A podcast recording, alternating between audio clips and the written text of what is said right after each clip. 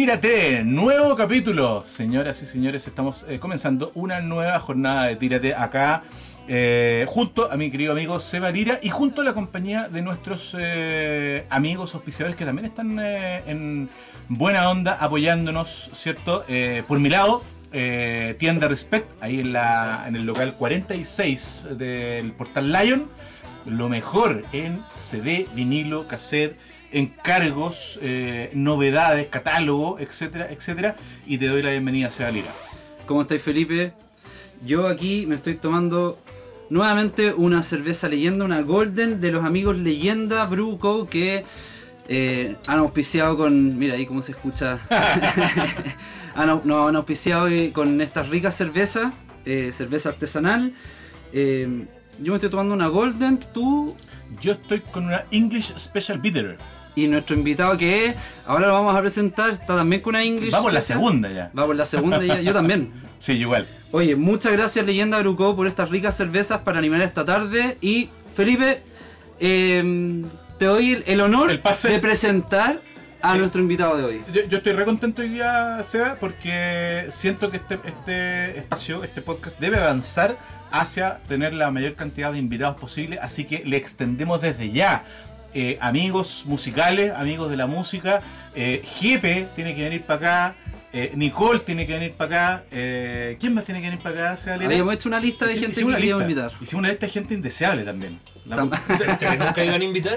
que gente que jamás invitaríamos. Sí. Pero el personaje que tenemos invitado hoy día eh, a mí me, me entusiasma mucho y me parece súper estimulante, sobre todo por eh, muchas declaraciones que ha entregado eh, voluntariamente en las últimas semanas, meses, a través de sus redes sociales y porque de alguna manera yo siento que está como resignificando la figura del productor musical y no solo, no, no solo, no solo lo quiero encerrar en ese nombre específico como productor musical, sino también como un articulador de voluntades, diría yo. Em, ganador del premio Pulsar 2018 y 2020, un personaje que ha trabajado con, tenemos el currículum altero, Nicole, We Are the Grand, Fernando Milagros, Rubio, Gianluca, Angelo Piratini, Daniela Espalla. ¿Se me olvida alguno importante que queráis Princesa mencionar? Alba. Princesa Alba. Eh, ¿Quién más podríamos mencionar? Jepe, G, pero con G no hice casi nada. Camila Moreno. Tal cual. Bueno, señoras y señores, Pablo Stipicic, productor chileno, para mí, hoy en día, el mejor productor de Chile, Ah. está con nosotros. Muchas gracias. bienvenido Pablo Buena Grande. presentación, buena presentación. ¿Cómo estás, Pablo? Bien, pues, bien, ¿Cómo, la raja. cómo te trata la pandemia? Perdón, perdón que seamos tan cliché y preguntemos estas weas para el principio, Sí, pero hay que hacerlas. Puta, bien, o sea, eh, estoy un poco chato ya, pues, como todo el mundo. O sea, claro. la primera pandemia fue como entre la primera cuarentena. ahí, Claro, como ya, que 2020. novedoso. Fue como entrete, como que no se encerró, ¿cachai? Puta. Eh, los que tenían la posibilidad de encerrarse también. Claro. Y, y ahora ya es como no wey, po, weón. Ya, Qué wea. Más encima ahora como que había calor todavía, era Sí. como, no, no, weón. Ya fue la. Mm. Ya, ya hicimos esta buena vez, ¿cachai? Así que estoy un poco chato y. mm, eh, pero bien me trata, weón, porque puta he seguido haciendo mis pegas, no, no, no he tenido que parar, ¿cachai? Eh, han, han aparecido igual proyectos. Y además que una buena raja que me ha pasado, yo creo que ha tenido que ver con la pandemia, es que he podido como extender algunos lazos como con gente que, que no está en Chile. Ah, Porque se abrió claro. como la puerta de decir, puta, Claro. porque en general cuando tú hacías algo, eh, o sea, en general cuando alguien hace algo con alguien, eh, al menos en la música, que es lo que yo conozco, eh, es importante el estar juntos físicamente. Sí, claro. Como en este momento esa weá no era una posibilidad, eh, en este momento digo desde que esta weá partió, eh, como que se abrió la puerta como de, bueno, voy a trabajar con alguien por Zoom. Y ya está. Claro. Y esa weá como que creo que para mí me, me, me abrió como una puertita, ¿cachai? Así que eso, bueno, fui papá hace 10 meses. Eh, wow, ¿No sabíais? Wow. Pero, espérate, el, el primero, ¿no? El primero. Sí, sí, el sa- sí primero, sabía, sí, po, sabía. Y bueno, ha sido todo muy marcado por la pandemia porque eh, nació en julio, el 27 de julio. Qué cuático nacer Sí, en po. pandemia, weón. No, y toda la weá fue pandemia. O sea, la- piensa que eh, nosotros nos enteramos del embarazo el, el- en noviembre del 2019. O sea, en medio de la locura. Eh, claro, o sea, todo, esta, todo ha sido desde el embarazo al nacimiento y sus primeros 10 meses de vida han sido todo pandemia. po, weón. Súper agitado. O sea, el parto, la, la- mi pareja, la mamá Sí, sí, sí. De, de Jerónimo, con, con mascarilla pujando, po, weón. Oh, ¿Cachai? Guático. y no te la voy a sacar. Oh, wow. Sí, po. ¿No cachás esa weá? Yo tampoco. No, es una locura eso. No, qué no, loco. no me, nunca me, no me he hecho la pregunta. en No, y si es que tú, y si tú tenías un, si tú tenías un hijo, un, eh, con tú, tú como mujer, te hace, a, tú- a ti te hacen un PCR, la mujer embarazada llega ¿Vale? para la cagá y le hacen un PCR al llegar. Oh. Y le hacen el PCR. Y si tiene COVID, da- positivo el COVID, cuando eh, la guagua nace, tiene que estar a un metro de distancia todo el rato De la guagua. de la guagua. Oh. Guagua del terror. Weón, pero no. No, ¿No una, cachaban una, una La locura. O sea, sí, de hecho hubo una, creo que fue la clínica Tabancura, que, mm, que tuvo después un montón, montón, no sé si era la Indisa o la creo que era la Indisa, la Indisa, y que los buenos tuvieron un protocolo porque cada clínica tuvo sus propios protocolos, pues bueno, si esta weá fue tan Claro, nueva, claro. eh, y creo que si es que la mamá tenía COVID, a la, a la guagua la separaban dos semanas. Una wea así, era una wea así muy loca. Y, y creo que se comieron un montón de demandas y wea. Porque, porque esa wea ya es heavy. o Porque, sea, como que, porque, pero las demandas eran por gente que de, no. los, pa- de los papás. Como porque, que- Claro, que, que no sé si cacharon o no cacharon o, o se dejaron llegar el momento y... Pero no perdón, sé, ¿esas no- eran políticas que aplicaban las, las mismas clínicas? Claro. No era una cuestión de, de No, Claro, no, es colegio como médico. no- no es como algo estatal, o sea, como que cada No, clínica claro. aplicaba sus propias. Había cosas, había ciertas normas estatales de ciertas weas, pero como el hecho que tenía que ser un PCR al llegar o qué Entiendo. sé yo. Pero, mm, pero no, pero además de eso, también cada clínica, cada hospital habrá hecho lo- su propia wea para resguardarse. Y algunos yo creo que más acertados que otros. Wow. Así que nosotros esos meses igual estuvimos súper guardados porque imagínate, weón.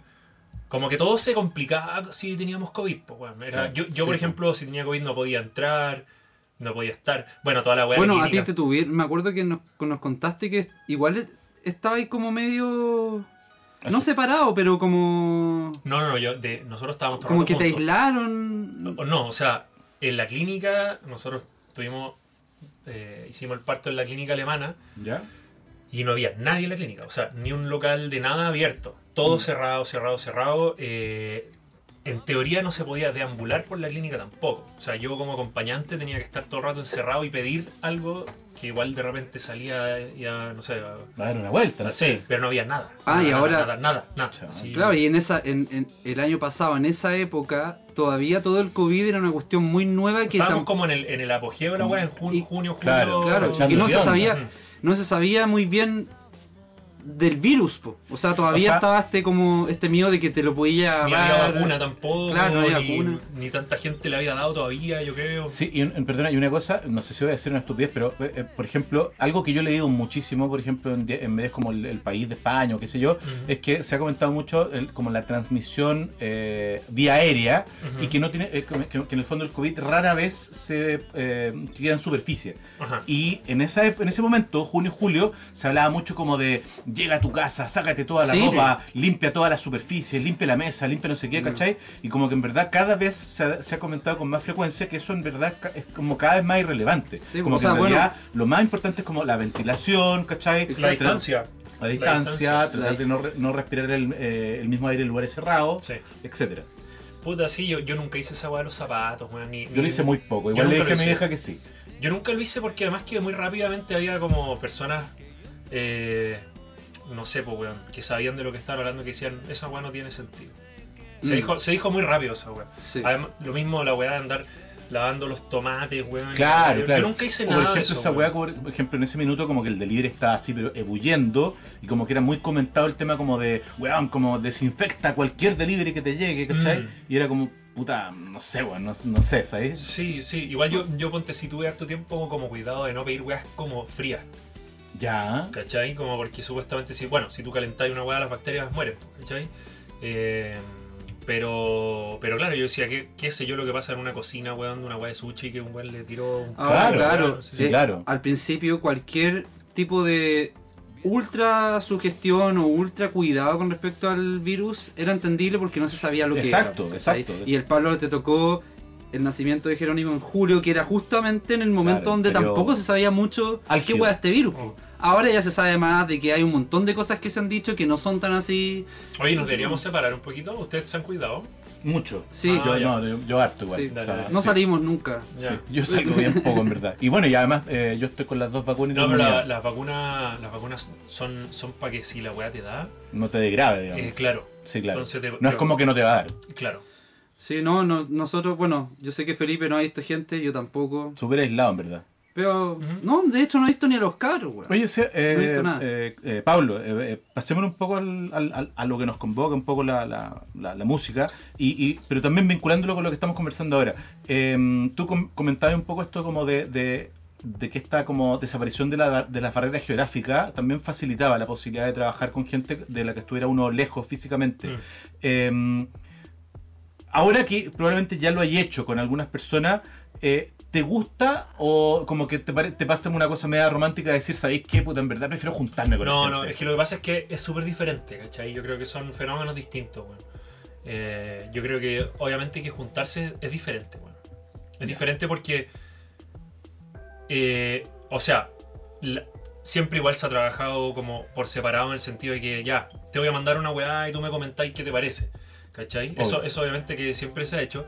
Y cuando uno hace eso, obviamente que es mucho más lento todo porque de repente en un contexto donde estáis haciendo música, tomáis 500.000 decisiones en dos minutos. Pues, porque por ahí una vez si no, esa nota no, eso sí, eso pa, pa, pa, pa, pa. En cambio, si no, como que te embarcáis y puta, podéis haberle chuntado como no. Entonces, obviamente que igual siempre como que la junta hace que la weá realmente se encamine. Pero si además te juntáis por Zoom, obviamente que reducís esa, esa brecha. Esa cantidad de decisiones. Pero puta, está la weá de la latencia. La weá de la latencia de que uno habla y y que uno se interrumpe y que, y que no es lo mismo porque. No sé, pues weón, estáis sentados. Es como. Es distinto estar en un espacio moviéndose, que uno se para y uno toca una cuestión, después la suelta. Que estar como sentado así como mirándose a los ojos así todo el rato. Y como que hay un weón que muestra una cuestión y suena con una latencia, se corta el internet. Como que se, se interrumpe la weá. No sé, weón, es diferente, ¿cachai? hablando de una manera bien bien poco técnica, como que se como que caga la magia un poco, ¿no? Sí, pues, o sea, yo creo que, o sea, yo creo que se puede dar la magia, pero como que tiene más obstáculos, pues. Claro. Es lo mismo que pasa con la comunicación, pues si se vuelve más difícil la comunicación con Zoom. ¿cachai? Es más complicado, hay menos, hay más- menos claves no verbales, hay menos, menos, hay menos fluidez, pues. En la medida de lo posible, sin entrar a pelar, por supuesto, pero eh, eh, tratemos de repente de empezar A a. mí me encanta a- a- pelar, weón. Ah, entonces, puta, tanto mejor. po, Oye, y- no, pero, pero- digo, perdón, solamente digo como, demos ejemplo un poco como de esto que de esto que decías, porque por ejemplo, tú, a ti te ha tocado trabajar con artistas mexicanos, de, de otros- No, no, de- y también con los que estaban acá en el momento que, que no se podía salir, pues. También, también, Claro. también. Me- O sea, sé, te voy a dar un ejemplo burdo, no sé, eh, por, por inventar cualquier cosa, eh, que a lo mejor para ti eh, es mucho mejor o es mucho más eh, entretenido, porque yo creo que el tema de la diversión, de, de, de, de- tú estimularte a ti mismo Ujú, también en esta pega, es relevante. Y, por ejemplo, no sé, trabajar con Princesa Alba, por decir cualquier cosa, me imagino que debe ser más entretenido en persona que por Zoom. Bueno, con ella ponte, prácticamente no hicimos nada por internet. Ella cuando me contactó la primera vez, eh, empezamos a hacer unas pocas weas por internet y como que no fluyó mucho. Y ella estaba sacando otras canciones, entonces no estaba apurada y, y después pudimos, pudimos juntarnos, Ya. ¿cachai? Con ella ha sido así súper presencial. De hecho, ella creo que es con la única persona que desde que empezamos a trabajar como que no, no hemos interrumpido.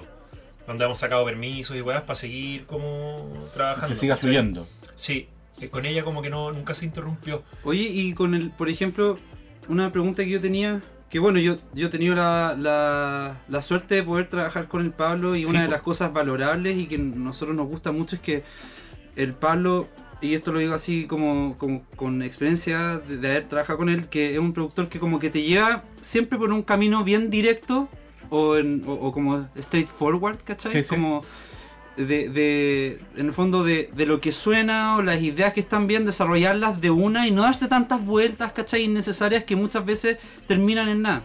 Pero para eso, eh, en el fondo tenéis que dar la posibilidad de, de poder eh, buscar y hacer distintas como probar ciertas cosas. A lo que voy con eso es que esas, es, es- ese, ese tipo de dinámicas a distancia no se pueden generar mucho, pues como que siento de que hay uno tiene que hay tenido que ser mucho más específico con algunos artistas con los que hay trabajado No, yo creo que online. también me ha pasado que las personas con las que he estado trabajando ahora eh, son más de un trabajo donde el productor pone una, una parte grande de la parte instrumental.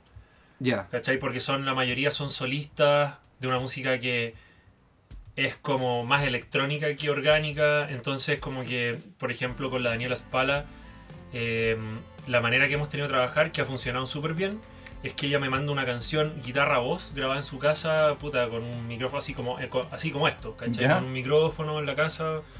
em, y yo como que construyo algo alrededor.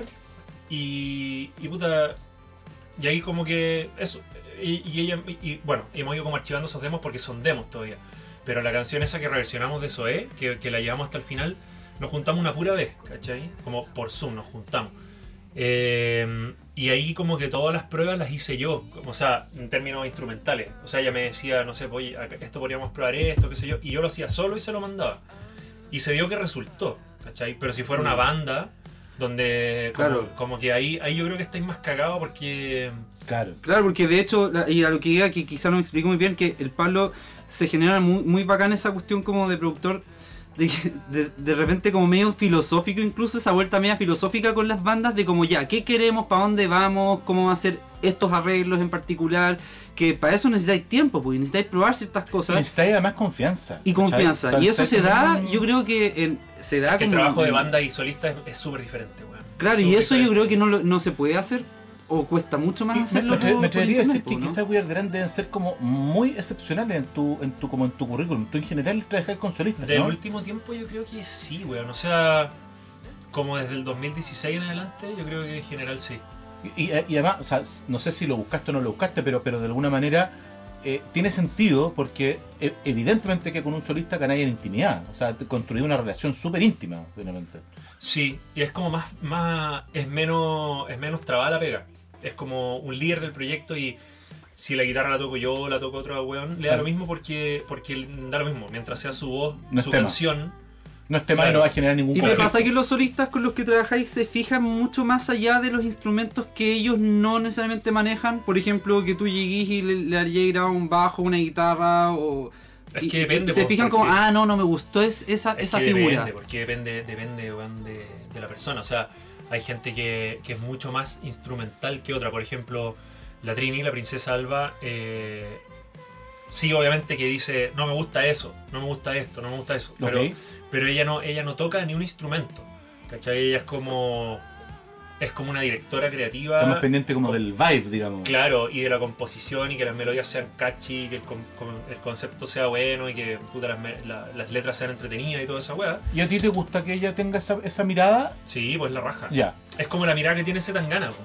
entiendo. se- se como, de la wea arriba. Y de Sí, los otros artistas con los que hay trabajado... Espera, espera, espera, de- Zetangana, Sí. porque hoy, hoy día Zetangana es como Puta, a mí el me- weón, a, mí me encanta Zetangana, weón. Lo- hace, hace mucho que, que, desde que hice el disco Luca que, lo escucho harto. Y, y hay una canción que sacó hace poco que se llama Nunca Estoy, que, que es una canción como media fan carioca que sacó como al principio de la cuarentena del 2020, de la cuarentena nuestra. Y que, y fue para el. Y dije, la cagó la canción buena. Y de ahí no paró de sacar puras canciones en la zorra. Y de ahí sacó este disco que todas esas canciones eran parte de este disco que está impresionante. Y ese bueno alguna vez dijo en alguna entrevista que él no sabía, no sabía hacer nada de producción, no sabía manejar ni un programa, no sabía tocar ni una weá, no sabía nada, nada, ¿cachai? Y yo lo encontré en la raja porque eso quiere decir que el weón está todo el rato en el macro. Viendo la wea arriba. Claro, en el macro, en la intuición de la weá, en, la- en el concepto, en las letras, en cómo se siente la weá, eh, desde un punto de vista mucho más parecido a cómo lo va a escuchar un espectador que estar en, en las weas sumergida de, así como miope de cómo suena una cuestión y la weá, que eso son puras pajas. Ahora, eh, perdona, me, me quise detener en lo de Zetangana porque yo encuentro bien notable eh, lo que ha pasado a nivel global con él. ¿En qué, en qué sentido? En el sentido de que al, al venir él de un mundo urbano, ¿cierto? Eh, y al llegar a este disco, que es básicamente un disco de canciones, ¿cierto? Un disco de como de autor, Mm. eh, es como, es como que hubiera es, como que hubiera transitado otro camino, pero para llegar a un lugar no demasiado distante de, no sé, de, de Jorge Drexler, por decir alguna cosa, ¿cachai? O sea, como que lo, lo, lo que resulta interesante en realidad es como el camino que transitó antes Ujú. de gana para llegar a este lugar, Sí. ¿cachai? Eh, que evidentemente es muy distinto de, de otros cantautores, no sé, eh, eh, como que eso es lo interesante. Es Como, como un Benjamin Button un poco. Sí, sí, sí, claro, exacto, Claro. exacto, llegó por otro lado. Llegó, llegó al revés. Es como, es como cuando escucháis, voy a dar un ejemplo que puede ser muy weón, pero eh, yo me acuerdo tú, cuando salió el segundo disco de MIA y, que tenía Paper Planes y todo, y una weá que era como súper impresionante es como ella, en su, tanto en sus shows, que eran muy caóticos, como en algunas canciones, metía los mismos ruiditos que metía Daddy Yankee. Entonces tú como que Mm. decías como, acá hay una cosa como de, no solamente como del cliché culiado como de la aldea global, que no me interesa tanto, sino de cómo personas que están, que tienen backgrounds completamente distintos, confluyen en un mismo lugar. Ujú. ¿Cachai? Eh, que, que un mismo lugar que podríamos identificar como de, de hype o de buen gusto o de algo que todos quieren escuchar en un determinado momento. Y que es algo que me pasa con Zetangana. Ujú. ¿Cachai? Eh, ¿Tuviste el Tiny Desk? Sí. ¿Qué te pareció? No, la zorra. En la zorra. Tú lo mandaste, po. Sí, no, es, buenísimo. Es que, es que la raja porque el weón partió haciendo. Bueno, ese tiene una carrera súper larga, no es tan joven. Y partió haciendo rap, ¿cachai? Y tuvo, tuvo un grupo, un dúo. eh, después el weón se llamó Crema. O no sé si primero tuvo el grupo después. Pero tuvo, tuvo algunos, algunos otros nombres. Después fue Zetangana y hacía trap y, y reggaetón y estaba en el mainstream al pico. Bueno, compuso el, el, el Mal Querer con Rosalía. Casi en, en muchas de las canciones tiene crédito, comparte créditos de composición con Rosalía. Malamente, todas esas canciones. Perdona, te detengo levemente ahí. Entremos a pelear un poco. ¿No, pa- ¿No te pasa que como que desde que dejaron de, tra- de trabajar juntos un poco como que Rosalía como que perdió frescura? ¿Se- ¿Sentí Sí, a eso? mí, a, mí, a, mí, a mí como que ya no, no me gusta tanto lo que ha hecho Rosalía. Lo- la última weá que me gustó de Rosalía fue eh, con altura. Estoy completamente Y, de acuerdo. y- y la canción con Billie Eilish, que igual está como chora porque es como fantasmal. Ah, no sé, no me gusta nada. es como rara, pero está buena, por lo menos no es como, como la que hizo con, con Osuna, que para mí es un, un reggaetón más nomás. Claro, es que eso es, un eso es. reggaetón más, ¿no? Como que todo lo que hacía de Rosalía algo súper singular y Sí. único dejó de serlo. Sí. Oye, Pablo, yo tengo una, una pregunta con respecto a algo que dijiste recién que. Que bueno, que Zetangana está como. esta como visión de, de- de no darse tantas. o no sé si era- estaba hablando de él, pero como de no darse tantas pajas como con lo técnico, como que ver la canción como un macro y que suene bien, ¿cierto? La estáis diciendo eso de Zetangana, creo, o de un. o de, de alguien que. bueno, no Ah. importa. Sí, no, lo decía, lo que pasa es que lo decía en relación a que la Trini, la- eh, Ah, sí. como que ella, ella tiene esa misma como, como que hoy, hoy tú puedes hacer música sin ser re- como ¿Sin ser realmente músico? un músico, así como en el sentido antiguo de la palabra, ¿cachai? Y esa weá te convierte como en un artista sonoro, que es lo mismo, Y- por ejemplo, que, que Pero, pero es una Eh. mirada muy parecida como a Warhol, ¿cachai? Como que es como el, como el artista. como, mira, mira, mira, mira. Oh, está. Eh, casi. eh, ahí esta es otra. Esta es otra, sí. Estamos. Elige- ahí, ¿Qué? ahí está el triunvirato. Quedó un poco impactado A ver, eh, espérate, entonces- Pablo con, Elige- con las leyendas Bruco que le acabamos Sí. de traer a la Ah, mesa. bueno. Mira, probar la ahora, IPA, ahora probar está la la IPA. Golden, la IPA y la English Bitter. Oye, Bien ahí. Oye, pero Kanye West es así, pues, yo te quería hacer una pregunta esa- con esa- eso. Ese es un punto, o sea, Kanye West es como una especie como de. de. De cazador de tendencias, básicamente, ¿no? Como, como le dicen, trendsetter. Eh, Pero eso es, es lo opuesto porque trendsetter significa como eh, un buen que impone tendencia. No, entonces estoy. Un cazador, perdón, un que está perdón, detrás de un, las un cool tendencias. hunter, quise decir. Eso es. Cool Eso es. Hunter. Bueno, pero no, no. No, yo, yo, yo no veo a Kanye West así, yo lo veo al revés, lo veo como un weón que está como siempre 100, 100 pasos más allá de todo lo que está cool. Tra- O sea, como, ¿Cachai? como no que no que persigue la tendencia, sino que le vamos a decirlo bien cliché, sino Ah, que como le que, impone. como que, como Eso- que eso- busca lo cool, decís tú. Sí, yo creo que bueno. O sea, no sé si es como un weón que impone tanto tendencia, pero definitivamente es un weón que si todo el mundo está X, el weón está triple X elevado a Z. Tratando Eh, de buscarle ¿cachai? la gracia a No, el lugar completamente el- el- opuesto. No sé si el weón lo hace buscando el lugar opuesto, pero el weón está en la suya y está como con mucha fuerza en la suya. Y no solo en lo musical igual. No, pues no no, no solo en lo Claro, musical. el- el- no Sí, solo lo musical, es como... ¿Tenía un todo disco favorito de Kanye West, Pablo?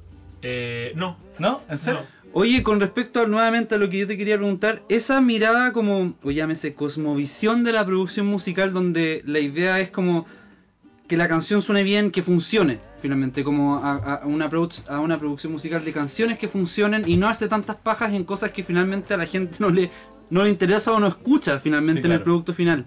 ¿Tú siempre tuviste esa mirada como, ya yéndonos quizá a una pregunta más biográfica, pero ¿tú te diste cuenta en algún momento de tu carrera como productor que ese era un camino o al principio tú te dabas la paja de que el micrófono, que no, que esto Ah. tiene que sonar así, Es que lo que pasa y es que ahí- técnico, o siempre fuiste como, siempre tuviste claro de que la canción tenía que sonar, o sea, que, que suene bien y... y- y Es que no sé, no sé si yo hago ese énfasis como que, que suene bien, ¿cachai? o- o- Yo creo que ese- esa es una de las cosas en que la gente quizás no, no pesca tanto.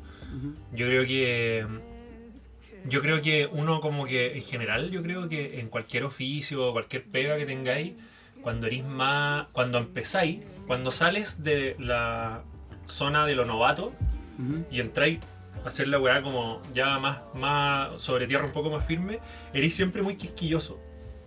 Con- como con muchas cosas, no, es que esto, que la weá, como, es que mira, es que en el minuto 3, no sé qué, como puras weas que a nadie le importan, ¿cachai? Ya.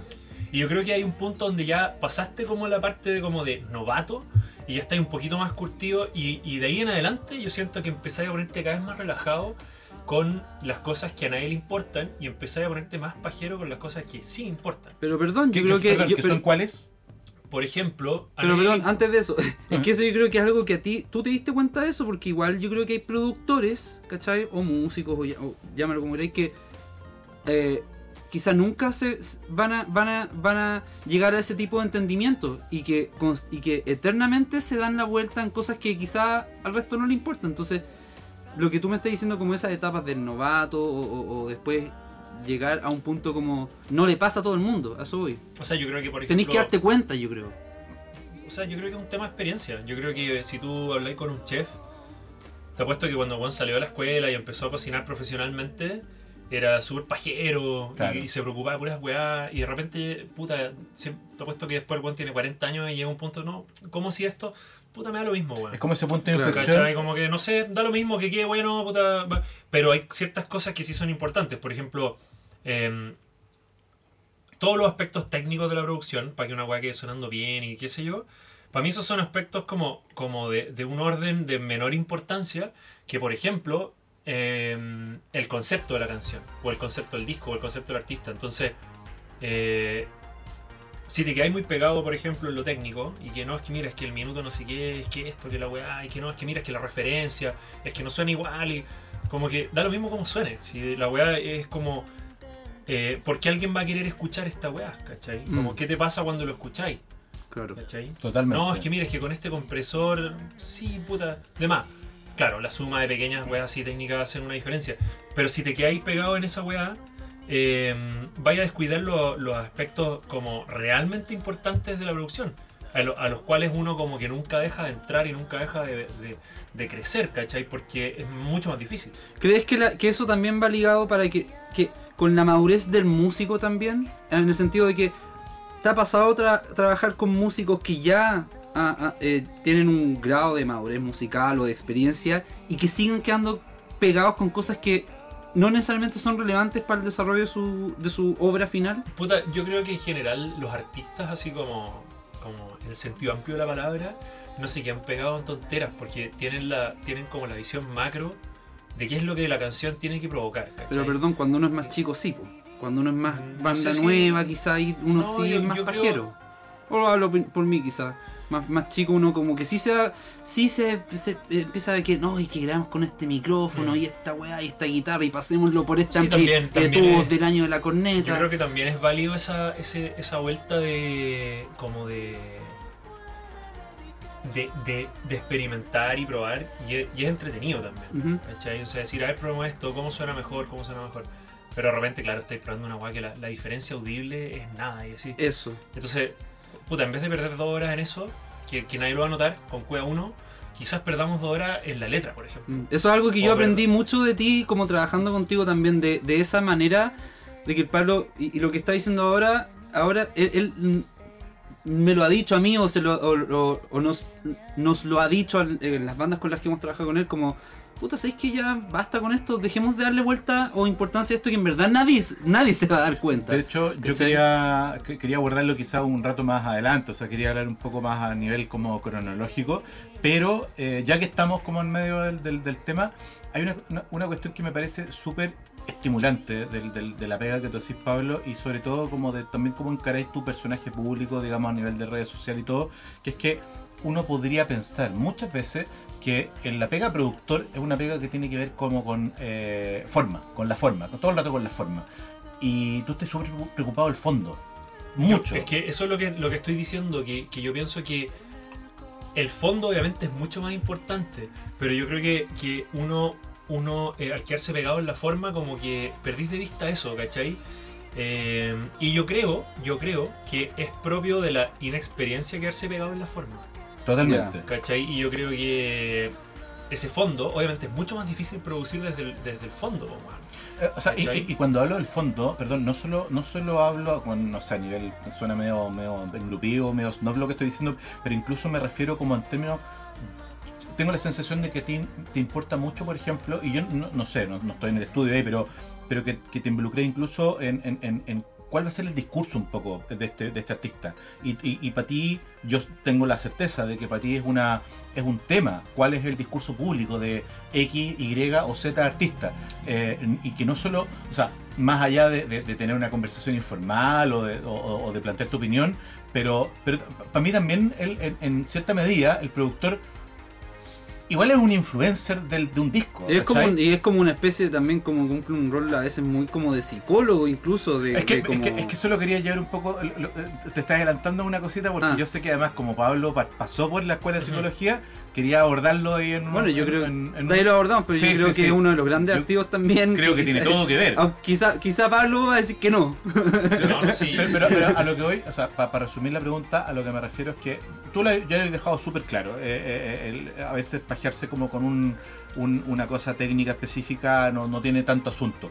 Eh, pero tengo la sensación de que tú, al revés que muchos de tus pares, eh, sobre todo de la, de la vieja guardia, te involucráis también en, term- en términos como de un poco como de- del discurso público e incluso a- quizá llegáis a abordar más de lo que de lo que se podría pensar como que es como el campo de acción de un productor musical.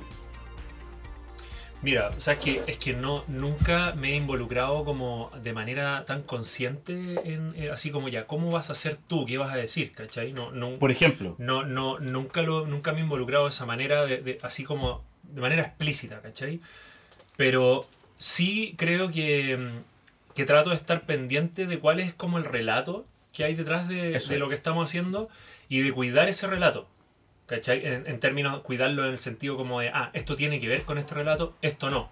Ok. Entonces, ¿cachai? Pero igual mis parámetros son más estéticos que otra cosa. O sea, em, no, no, yo no me meto mucho en fuera de eso, ¿cachai? Como en términos de... eh, por ejemplo, con, con la Javiera Mena siempre hueveamos que... Que no sé si debería decirlo, pero me acuerdo cuando... Cuando, cuando pasó toda esta weá de la, de la. de la. de la Camila Gallardo que la Sí, que sí, apareció, la- se viralizó, la funa qué sí, yo. claro, como la primera vez cuando estaba el video del W Claro. Entonces la Javiera que es más divertida que la chucha, ¿eh? así bueno, la cagó la buena onda de la persona más divertida del mundo. Y mm, decía puta la weá, weón, y mira toda la viralización, ¿qué podría hacer yo? ¿Qué cagada me puedo mandar? y yo pensaba, claro, como que es parte de su relato igual. Sí, claro. O sea, o sea pero, pero tendría que tener que ver con su relato. Tendría que ser un after super cool, weón, en Madrid. Ibiza, sí, Mujeres sí, no, no. en pelota. O sea, De- porque, de- de o cara- por ejemplo, lo de Camila Moreno, que ahora la detuvieron. Sí. Ah, es muy de su relato. Y, eso, a ella, en verdad, eso es parte de su relato. Sería distinto que lo, que, que lo hubieran detenido porque está, no sé, pues, weón, eh, asociada, afiliada a una inmobiliaria que se cagaba a los pueblos originarios Claro, claro, claro. en el sur.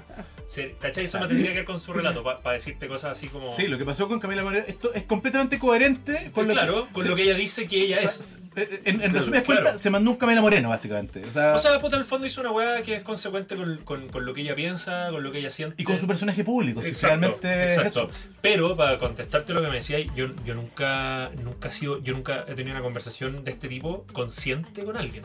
Ah. Ok. ¿Cachai? No, nunca no sería muy forzado. O sea, yo lo que lo que Pero- que- pero- que perdón, pero posterior- son muy ajenas a lo musical también. Est- Estoy súper de acuerdo. Pero a lo Es que y es una cosa- posteriormente. Es una cosa que me llama la atención porque eh, estoy estoy súper de acuerdo. O sea, tu, tu, tu, eh, tu campo de juego se circunscribe al, al estudio y a, y a lo Y estético. a, y a la decís tú. coherencia, porque para mí es súper importante esa weá. Yo pienso que es súper importante que, que haya autenticidad en las cosas y coherencia. Pero, pero nunca, te, nunca te pasó en un contexto de confianza o de intimidad de decirle a X artista, oye, ¿sabes qué? Esa letra, no, güey, no, en verdad no. Eso no, eso no eres tú. Sí, muchas veces. Ah, ya, ya. Sí, po, sí. ya. Es que Sí, ese tipo de- de cosas así yo, doy, como- yo doy fe de aquello. O por ejemplo decirle a alguien eh, como, esto es muy tú. ¿Cachai? Que es todo lo contrario, reafirmarle su... Eso, eso, eso más, más lo hago por ahí. Ya, ¿Cachai? Eh, esto es muy tú, esto es muy tú, deberíamos hacer esto porque es muy tú. ok. ¿Cachai? Y eso, ese muy tú a veces son errores. Por ejemplo, eh, Es muy esperable quizá, como el- el- ese, ese como que en el fondo que tú le digas a alguien, esto es muy tú, es que en el fondo no, no, no, porque quizás es no muy lo- esperable lo que No está yo, haciendo. no, yo lo miro desde, un, desde que en el fondo, eh, a ver si lo entiendo Sí, lo bien, entendiste pero bien. desde un punto de vista como de una reafirmación como- como positiva. vamos por ahí. Ah, ya, ¿cachai? ya, Como ya. Esa, esa es nuestra guía, esa es la lucecita que hay que seguir. ¿Cachai? Como, mira, esto ya, porque también está la tendencia, como siempre, de seguir eh, lo que uno sabe que, o sea, los artistas creen a veces que si siguen la tendencia eh, de lo que funciona, van a también ellos funcionar. Y, y yo pienso que esa weá es, un error, ¿cachai? Es como una, es un espejismo, porque eh, cuando tú sigues la tendencia y te desconectáis de lo que tú eres, probablemente no conectes con la gente. Eso es lo que yo pienso. Entonces, eh, como, como que cuando, cuando algo se parece mucho a la persona con la que estoy trabajando o me habla de esa persona, digo como ya, vamos por ahí, potenciemos eso. Creo que eso, eso sí lo hago explícitamente, ¿cachai? Aquí es donde sí podemos eh, aplicar lo que, lo que anunciamos hace unos minutos, Se- Seba, y que tiene que ver con que efectivamente tú hiciste, eh, no sé si uno o dos, dos años. no, como sé, cuatro. Un, un- un ¿O no? buen rato de psicología, ¿no? Sí. eh, ¿tuviste, Sí, po. ¿Dónde estuviste En psicología? la católica. Tú, pero La tú católica. egresaste, se me olvida siempre eso. Yo egresé, pero no me no, no estoy titulado. Ah, pero hiciste la carrera casi completa. Claro, claro. Ah, ya, ya, ya, wow. Yo bueno, pensé que había tú, un te has dado cuenta que en el estudio de Pablo tiene una figurita ahí encima de los monitores de, ¿De quién? De Freud. de Freud. Ah, no Que es cachado. muy antigua, Ah, esa, la tengo yo Ah, creo. es- ese es como el- weón, el- 10 años, No. El 20, guiño 15 a la psicología, Bien, al bien psicólogo interior que tiene. Lo que pasa es que la, la- bueno, tú cachai, pues, weón, la, la, la, la formación universitaria eh, te deja una huella que, que aunque tú nunca hayas ejercido y no tengas ahí uso consciente de las herramientas que te dio esa formación, la formación igual te, te como que te circunscribe una eh, te circunscribe, te circunscribe una, una, una, un ángulo desde el cual tú accedes a la realidad. po. Totalmente. Y, y desde ese punto de vista, obviamente, cuando eres un cabro chico y te metías a la, a la universidad a, a estudiar algo y, y eres un guan que no sabe nada y crees que te la sabes toda, obviamente que todas esas cosas que leís o esos, pro- esos profesores inspiradores que te dicen, weá, obviamente como que te como que te solidifican Te, algunas te cosas. moldan. Claro, y, mm, y, y obviamente que en esa carrera hay mucha, hay mucha apreciación de la subjetividad. Hay mucha como... va- valor, se le da mucho valor a la subjetividad, a la relatividad de las opiniones, ¿cachai? A la, a la, a la individualidad, a la mente, a, la- a lo que pasa en las personas a nivel interno. Entonces, esa fue la formación que yo tuve, ¿cachai? La formación de, de, de la... De, de, de darle espacio a lo subjetivo, de dejar, de dejar, de darle aire a lo subjetivo. ¿Cómo ¿cachai? aplicado toda esa formación y esa academia de alguna Bueno, manera? como te digo, no es tan consciente.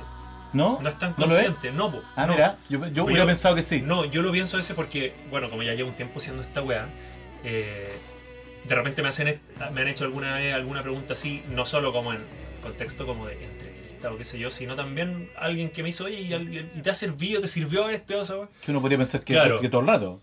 Claro, y, y yo, y yo me pongo a pensar, pues, y como que he reconstruido para atrás, sí me ha servido, más que yo esté pensando, mira, por- porque tampoco tengo herramientas concretas, porque yo no soy un psicólogo, o sea, eh, es como cuando yo hice el curso para manejar, weón, saqué la weá, y, weón, no sé manejar, o sea, tengo que aprender a manejar ahora, Entiendo. ¿cachai? Y eso, bueno, lo aprendí a hacer. Oye, con respecto a la producción musical, bueno, tú terminaste. Nuevamente, aquí van las preguntas biográficas. ¿Tú empezaste a producir mientras estudiabas y, o, o desde antes? Pues desde, desde el colegio tú ya empezaste no, como- no, no, no, no, yo, yo empecé a producir O a grabar, perdón. Sí, o sea, yo empecé a tener como, no sé, una interfaz con un micrófono y poder hacer, puta, hacía algunas maquetas de cosas cuando estaba en psicología. ¿Y todo lo aprendiste siempre solo? ¿O tuviste como alguien que te enseñó las primeras cosas, como los primeros pasos, como ocupar el Cubase el Pro Tools o el programa de Mira, yo solamente eh, Javier Bacino, Ujú. De Fahrenheit, Yo- sí, en ese po. tiempo. yo tuve, no sé si en ese, yo creo que en ese tiempo ya no estaba en la wea. En Fahrenheit. Sí. Ya. Eh, Perdón, esa era su banda, sí, esa es la banda sí. por la que él. Sí, sí. Eh, me hizo dos clases como él usaba Cubase y me dijo y yo le dije yo en esa época hablaba harto con él, qué sé yo, y me dijo puta, bájate Cubase, qué sé yo, yo te enseño a usarlo lo básico. Eh, y tuve dos clases con él donde me enseñó como lo básico de Cubase y durante mucho tiempo le preguntaba cosas, cosas así, ¿cachai? Pero más que eso no, no. Y, y bueno, y entonces entendemos que siempre he sido súper autodidacta con el tema de, de- de la producción, de la grabación y todo eso. Pero, hay, ¿quiénes han sido, tú encontráis como tus referentes, llámense productores o músicos que tú hay como usado de ejemplo para, para desarrollarte como productor? Y si hay podido conocer alguno de ellos, No, no ya tengo- sea en no tengo. Chile, no tenéis. No tengo, no. Yo- es que lo que pasa es que yo. Yo no soy tan melómano, ¿cachai? Ya, Yo no soy un bon que tiene referentes así. puta. ídolos así como musicales, weón, que la cagó, que este weón me marcó. No, no tengo eso. Así, no, no- pero por ejemplo, no sé. Es que yo me acuerdo que una vez hablamos que a ti te, te sorprendía harto lo que hacía Kevin Parker, ponte tú. Como sea, de llevar la, Parker la me- simplifi- Pero, pero es, de- muy, de pos- es muy simplificar. posterior, pues, o sea, yo Sí, creo que- posterior, claro, sí, pero pero- estamos pero- hablando como de tus años formativos un poco, ¿no? Claro, y. O no, yo estoy hablando en general, como que quiénes han sido músicos productores que te han marcado que de Ah, cierta manera tan, capaz, sí, me- tan- capaz que ahora en los últimos 5, 6, 7 años, que como que han sido tus años de florecimiento, tú sí hay, hay como generado ciertas referencias o como... a- aga- claro, agarrar ciertas cosas de algunos productores o Es músicos que- o quien sea que tú digas, mira, ¿sabéis que esto igual de repente quiero probar con esto acá? Ya sé, ya me No, sé, es productor que- es chileno que o de afuera. Para mí no, no es así ¿No? como tan por nombre, weón. Yo como que escucho música y digo, me gustó esta weá, no tengo idea quién lo produjo, weón. No, no sé. Y no, y no llegáis como a- y, y- y, por ejemplo si escucháis un disco ya, cualquiera de estos discos que están acá, y te gustó cómo se escuchó la producción, las No, canciones, no, etcétera. no hago la investigación. Ah, ya. Claro, como que no decís como, ah, ¿quién produjo esta weá? Y voy a escuchar las otras cosas que produjo. No, pico, ¿no? No, Pico. no, Chao. no, weón, no soy- Y, tra- no- y no tratáis de emular eso en, en tu- en tus producciones, como por ejemplo si escuchaste algo que te gustó mucho de un disco, eh, tratáis después conscientemente de emular ciertas cosas que pudiste escuchar de esa música en la música que Eh, tú haces. Sí, pero no como de emular como del productor, sino que de la weá que escuché. Por ejemplo, yo un momento que tengo que, que me sirve harto para pensar en ideas es la bicicleta. ¿Cachai? Y en la bicicleta eh, muy seguido paro ponte, y anoto como algo en el celular. Ah, mira. Digo, segundo tal de tal canción. Buena. Eh, y pongo, no sé, podría partir así una canción de Rulo. Ya. Y, mm, eh, y así como que voy pensando en ideas a veces, ¿cachai? Eh, Escuchando cosas como que... De todo, onda música, playlist, ¿cachai? Así ¿Ponéis de weá- playlists aleatorias y No. lo que venga? No, no, no, digo, ah, salió un disco no sé qué que no he escuchado, me dijeron como tres personas que estaba bueno, lo voy a escuchar. ¿Todas las pegas que te llegan de mezcla las tomáis? No, no todas, no todas. la- la- las que considero que. que son. eh, que están por debajo de un nivel técnico mínimo para que yo pueda hacer que la weá suene bien, digo que no. Ya, ¿Cachai? perfecto. O sea que llegaron grabadas como el pico. Claro, que, que es una producción que no, que no. que puta que está demasiado penca, ¿cachai? O que. Ya. no sé. Y bueno, es que para los que no saben, hay una diferencia entre, entre mezclar y producir, que producir ya es meterte en... Es que, ¿por qué no explicar lo que es para ti la producción musical? Mira, lo voy a explicar después de que vaya a buscarme otra cerveza. Por mientras, mientras el Pablo va a buscar otra cerveza, vamos a saludar a nuestros amigos de Leyenda Brew Co. Vayan al Instagram de Leyenda Brew Co. Así, tal cual como lo escuchan. Nosotros ahora nos estamos tomando una... Bueno, Felipe está tomándose una Golden y una English Special Bitter, que es como una ámbar. Y eh, Pablo se estaba tomando una IPA y ahora está buscando otra. Sí, voy a tomar otra IPA, sabes que me encantó la ¿Te IPA, gustó? Es una IPA como súper, súper bien logradita, así. ¿Sabes qué, Pablo? La, la, la, la, y la, y algo muy bonito de las cervezas leyendas son las etiquetas que tienen, que Que son cachado, todas de artistas de- nacionales. De Fab y del Kayosama. Sí, del Fab Siraolo eh, ¿De la tiene el Kaiosama, Ah, tiene, mira. la, la IPA que se está abriendo el Pablo, si no me equivoco, esa ilustración es de por ahí sale, em, de Kaiosama. vayan a Leyenda Bruco, eh, Uf, vean la- cuidado. la- las, cervezas que tiene. Mira, ahí. ahí. Eh, bueno, English Special Beer. Mira, el arte de la English Special Beer es de Connie Lars, la de la IPA que te estás tomando tú es de Kaiosama Gracias, y la de la. Golden es de un artista que se llama... aquí están los Instagram también de los artistas. tal Picasso, no sé. Eh, Jofre con J, que él, Felipe, ha hecho eh, flyers, eh, afiches para artistas como Queens of the Stone Age, Ah, ha hecho eh, afiches para, ¿Qué tal? para harto, hartas bandas de afuera, así que nada, vayan a Leyenda Bruco, pídanse unas cervezas y seguimos acá. Eh, Bueno, y aprovechemos al tiro de tirarle buena onda a nuestros queridos amigos de la tienda Respect, ahí en el local 46 del portal Lion. Carlos e Ignacio, nuestros queridos amigos que eh, no solamente tienen mucha, muchísima variedad en vinilo, CD y harto cassette, fíjate, incluso algunos 7 pulgadas. Oye, bueno, ¿y cuál es la weá del cassette? no sé, es- es que, bueno, la cagó que está de vuelta. O sea, como que yo eh, voy harto a Respect y, bueno, lo preguntan, lo piden. Eh, se ha convertido en un objeto de culto. y Es como un merchandising rico, así como. sí, Eso, es, es es es un, es bonito, es Es un tal bonito cual, accesorio. claro, Nosotros sí. hemos vendido más cassette que la chucha. La dura. Te lo juro. ¿Qué dije, weón? Sí. Y, Claro, y es, yo- como, es como un es acce- como un es como- poco más que comprarse, ponte un llavero. Sí, Ah, sí, sí, es claro, tal cual. eso, claro. Sí. Oye, bueno, volvamos a lo de la producción. La pregunta era, ¿qué es la producción musical para ti? ¿Cómo lo podría explicar? Aquí yo creo que no hay una pregunta correcta. Yo creo que la gente y, y todos, mucha gente puede entender producción musical de distintas maneras, pero me gustaría que tú contaras qué es para ti la producción musical y después ahí detrásito podéis contar lo que es la mezcla como para cerrar la pregunta anterior. Bueno, todas estas weas suenan mucho más enredadas cuando uno las habla que si uno las muestra como realmente en un programa, ¿cachai? Pero la producción musical, a diferencia de la mezcla, es un proceso como donde te metís en la creación misma de la wea, o sea, qué es lo que va a hacer cada instrumento, qué es lo que, lo que no va a hacer, eh, cómo tiene que ser esto, cómo se va a grabar, cómo se... Esta le un poquito. Eh, cómo se va a interpretar, weón, puta... Eh, es como un proceso mucho más mucho más anterior en la cadena de la, de la- desde que la canción se compone y se graba y hasta que se termina está ahí en la creación misma de la weá y en la grabación en, en los arreglos todo eso y la mezcla es una vez que esa- todo ese proceso ya terminó y tú agarráis esa toda esa información esa- esas pistas esos instrumentos qué sé yo toda esa weá eh, que está como semi cuajada y la terminas como de situar en su lugar como la ecualización de cada cosa, los efectos de cada cosa.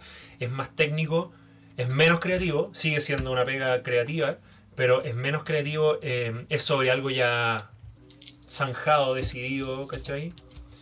Eh, bueno, y al final viene la masterización, que es cuando ya la mezcla está hecha, la cual se reduce a un track nomás, como un track estéreo.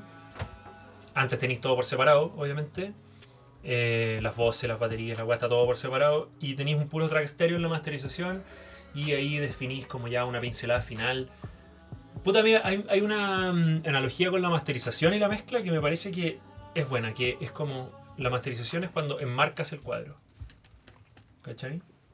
No sé si haya una analogía como pictórica de, de la mezcla y la producción. ¿Y te ha pasado que, que en el proceso de mezcla te, te- como que te pica el bichito de productor y, y encontrar que cuando estáis mezclando una canción de una banda que no necesariamente produjiste, ¿Mm? le hace falta una guitarra Ah, sí, un po. sintetizador y lo, O y- sea, y- y lo metes cada- o lo, lo propones a la- al, al proyecto? No, no, no, no lo propongo porque de- no tengo tiempo. O sea, Ah, si a mí me están llamando para mezclar y no para producir, yo no me voy a poner a producir la weá porque sí, gratis. Ya, Y, y como sin que me lo pidan y con el riesgo de que los weones se enojen porque metí mano en una weá que ni siquiera me la me dieron la, la el pase para hacerlo, ¿cachai? ya.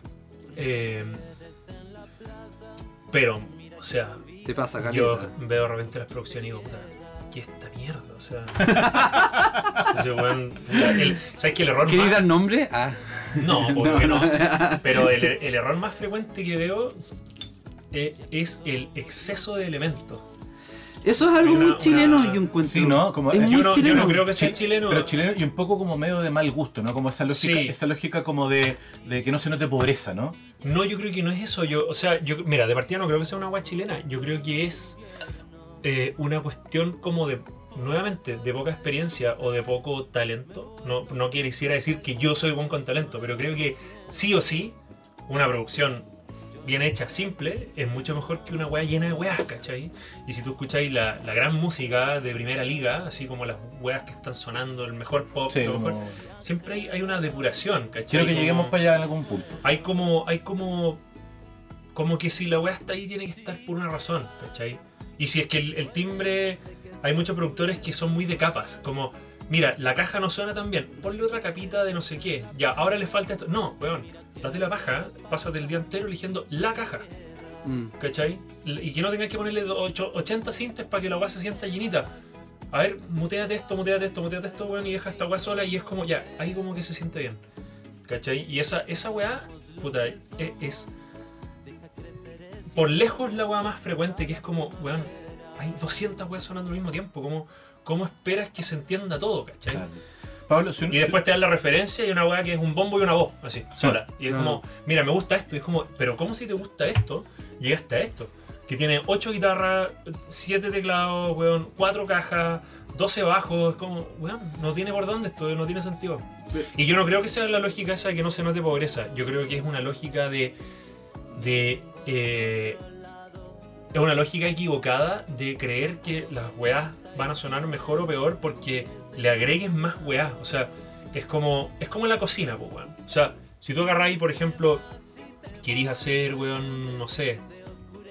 eh, a ver qué podría ser una buena analogía. Eh, la comida italiana es una buena analogía porque, porque es simple, lleva pocas cosas y se hace con ingredientes de calidad. Tomates frescos, ricos, no esos tomates transgénicos del supermercado que no tienen sabor a nada. ¿Cachai? Entonces, si tú, por ejemplo, si tú tenés un buen tomate y quieres hacer una buena salsa de tomate, lo único que necesitas es un buen tomate, de esos bien feos, grandes así, eh, que no son transgénicos, que tienen rico sabor, ajo, aceite de oliva, ojalá un buen aceite de oliva, eh, puta, no sé, albahaca y ya. Si tenía un tomate de mierda, ¿Tú cocinas, Pablo? Mira, eh, más, más como que cocino, pero igual, igual cocino, cocino cada vez más y, y me gusta mucho la, la cocina. Ah, mira. Pero- el te jactaste que estabas cocinando espectacular. Es que tengo buenos sabores, weón. Tengo buenos sabores. Pero estás ocupando sabores. línea en específico No, que no, te tengo- que- siento, que, siento que tengo buen concepto del sabor. Pero ¿por qué dijiste el otro día Déjame que- terminar lo que Ya, quería perdón. decir. Entonces, si tú tenés un, un tomate de esos transgénicos de mierda, está mal elegido el cinte, por llevarlo de nuevo a la música, tenéis que echarle a la salsa de tomate un poquito de azúcar, porque si no es muy ácido. Tenéis que echarle una cantidad de sal que no lo podéis creer lo que es la cantidad de sal que le tenéis que echar a esa salsa versus a la otra. Tenéis que echarle, weón, una tonelada de ajo, weón. Y aún así va a ser peor, ¿cachai? Y, y vaya a tener que hacerle montones de maromas y reducir la weá y quizás ayudarla con una salsa al supermercado meterle weá, ¿cachai? Es como, es como eso, o sea... Entonces cuando tú escucháis, por ejemplo, el, el Mal Querer de Rosalía o Billie Eilish, producciones súper minimalistas, Sí, claro. o incluso Zetangana también, eh, puta, y sí, weón, obvio, ¿cachai? El bajo que hay está la zorra, está increíble. Aparece la voz, suena la zorra la voz. No necesitaron doblarla 80 veces, como que está rica ahí solita. ¿Cachai? No tiene tanto efecto, está bien ahí. Puta, de repente aparece la caja, chucha, un nuevo elemento. Eran dos elementos y aparece un nuevo elemento, weón, onda. Es un montón de información más, pues, weón. Versus, la voz suena como el pico, está doblada 10 veces. Un bombo como el pico, con 8 capas para que no sea tan como el pico. Puta, la weá entra con todo porque la weá entraba antes con menos weá y se sentía desafinada la voz. Entonces después viene el coro y hay que meterle otra weá más para que suba y apenas sube la weá. Y como, es como eso, pues, weón, ¿cachai? Y bueno, esa, ese, ese error, cuando me mandan a, man- a mezclar weá, es como, weón, ¿para qué le ponen tanta weá? Y de repente escucháis la weá y muteáis algo y no se siente diferencia. Lo muteáis y lo desmuteáis, no, no hay diferencia. Como, ¿para qué está esa ahí? Bueno, yo, yo, yo, espacio, así como. yo he tenido la nuevamente eh, hemos podido trabajar juntos y tú cuando abarcas la producción desde cero y no solamente la mezcla de una banda, siempre he tenido esa, esa particularidad, por lo menos con nosotros, que yo he trabajado en el Pablo haciendo bandas, pues, no como solista. O creo, sí, Sí, una canción solista, sí, pues. Pablo, siempre eso de como, weón, saca estas weas que no sirven, si no- ni se sienten, ¿cachai? Y eso es algo que, que yo he aprendido mucho contigo. No, y como cuesta. en- y cuesta sacar al músico de eso porque no, también... y le cuesta, cuesta porque uno siempre parte con la idea del minimalismo, pero el minimalismo es muy difícil de mantener. Yo creo que también tiene que ver con la seguridad del músico muchas veces eso de Claro, como... las capas te esconden. La- las Claro, capas que esconden Mm. y eso eso creo que, que es madurez musical también y es, es conocerte a ti como músico en el fondo decir bueno esto es lo que soy esta es mi propuesta esta es mi Sí. esta es mi esta es mi, mi, Es mi- como mi espejo en música pelota claro y no tener vergüenza. exacto Y como pararte así Qué buena derecho, analogía. y en vez de taparte acá, como que el pezón Claro. no te gusta, que la weá. y- Eh. ¿cachai? y, y tú como es productor eso, tenés que ¿cachai? decirle al músico como este eres vos pues weón Sí, ¿cachai? deja de taparte con tantas cosas No, y hay, y hay artistas, perdona, hay artistas que naturalmente son así, se muestran así, pum. Mm, Y esa weá como ¿Quién? no- ¿Te Ponte, gusta yo trabajar siento, mucho? Yo siento que ella Lucas es así, por ejemplo. ya Y el Luca como que- sin miedo. Como que Juan se plantea Sin así, pudor. pum, es como él, es como, no, nunca se lo ha planteado, yo creo, ¿no? Por ejemplo, si tú veías el video Siempre Triste, que fue la canción con la que rompió en Sí, Chile, sí. el weón está sin polera, literalmente, ¿cachai? O sea, está en pelota en el fondo, y está ahí el weón, con cara en nada, en un, puto, una locación súper fome, weón. Y la letra dice, weón, estoy tranqui porque yo sé que nunca voy a llegar a la cima. Y estoy aquí, así como sin polera, ¿cachai? Y esa weá enganchó heavy, Esa, esa autenticidad seduce, sí, digamos. sí. Oye, y para el otro lado, eh, ¿qué art- pelemos un poco. ¿Y alguien que tú encontréis que fuerce demasiado la weá para el otro lado? ¿Cachai? Como de forzar algo que no necesariamente tiene que forzar. ¿Cómo así? No, no sé, pues como que tú encontréis que es muy forzada. la- por ejemplo, me está diciendo que el Gianluca, él es así nomás, ¿cachai? Y él se, se, se, se conoce a sí mismo y él es así, se acepta y esa, eso tú O lo sea, ves yo- reflejado yo, en su creo que, música. yo creo que Pablo dice que ni siquiera se hace la pregunta. digamos. Exacto. Claro. Eh, Como que es así nomás. Ya está. claro, sí. Eh, ¿Te ha pasado con artistas como que sea todo lo, lo, lo, lo, lo opuesto que, que esté en una constante como sobre... ¿Y quién? Eh, no, eh, creo que todos esos artistas son artistas que, que nadie los conoce porque son como el pico. No, de verdad, po, o sea, lo- los artistas, los artistas de verdad, es que la palabra artista se usa de manera súper liviana. Pero para Estoy- mí un artista, Estoy súper de acuerdo. un artista verdad es alguien que todas esas barreras ya las cruzó. Sí, claro. Y que tiene como una, como que hay un punto donde tiene una claridad absoluta. ¿Cachai? buena. Y donde uno es como, como uno como productor está ahí como en admiración al lado de esa persona. ¿Cachai? Como mirándolo como hacia arriba. Eh, los artistas que no son así y que están todo el rato como no, es que mira, es que The Weeknd acaba de hacer esto, entonces como que capaz que, ah, ah, mira, está de moda el reggaetón, hagamos reggaetón, ah, es que puta antes era el EDM y así en EDM, esos hueones valen hongo, o sea, no, nadie los conoce porque no enganchan, porque no, no, no, capaz que tendrían que nacer de nuevo nomás, porque no tienen, no, no tienen esa weá, Mm. no vienen con esa fuerza, como con esa cosa, con esa mismidad, como que son como que están Qué buena ahí palabra. buscando, mismidad. buscando como que para dónde va la weá, como cómo tengo éxito, cómo lo hago para vivir de la música, cómo lo hago para tener éxito, que, que me admiren y ser famoso.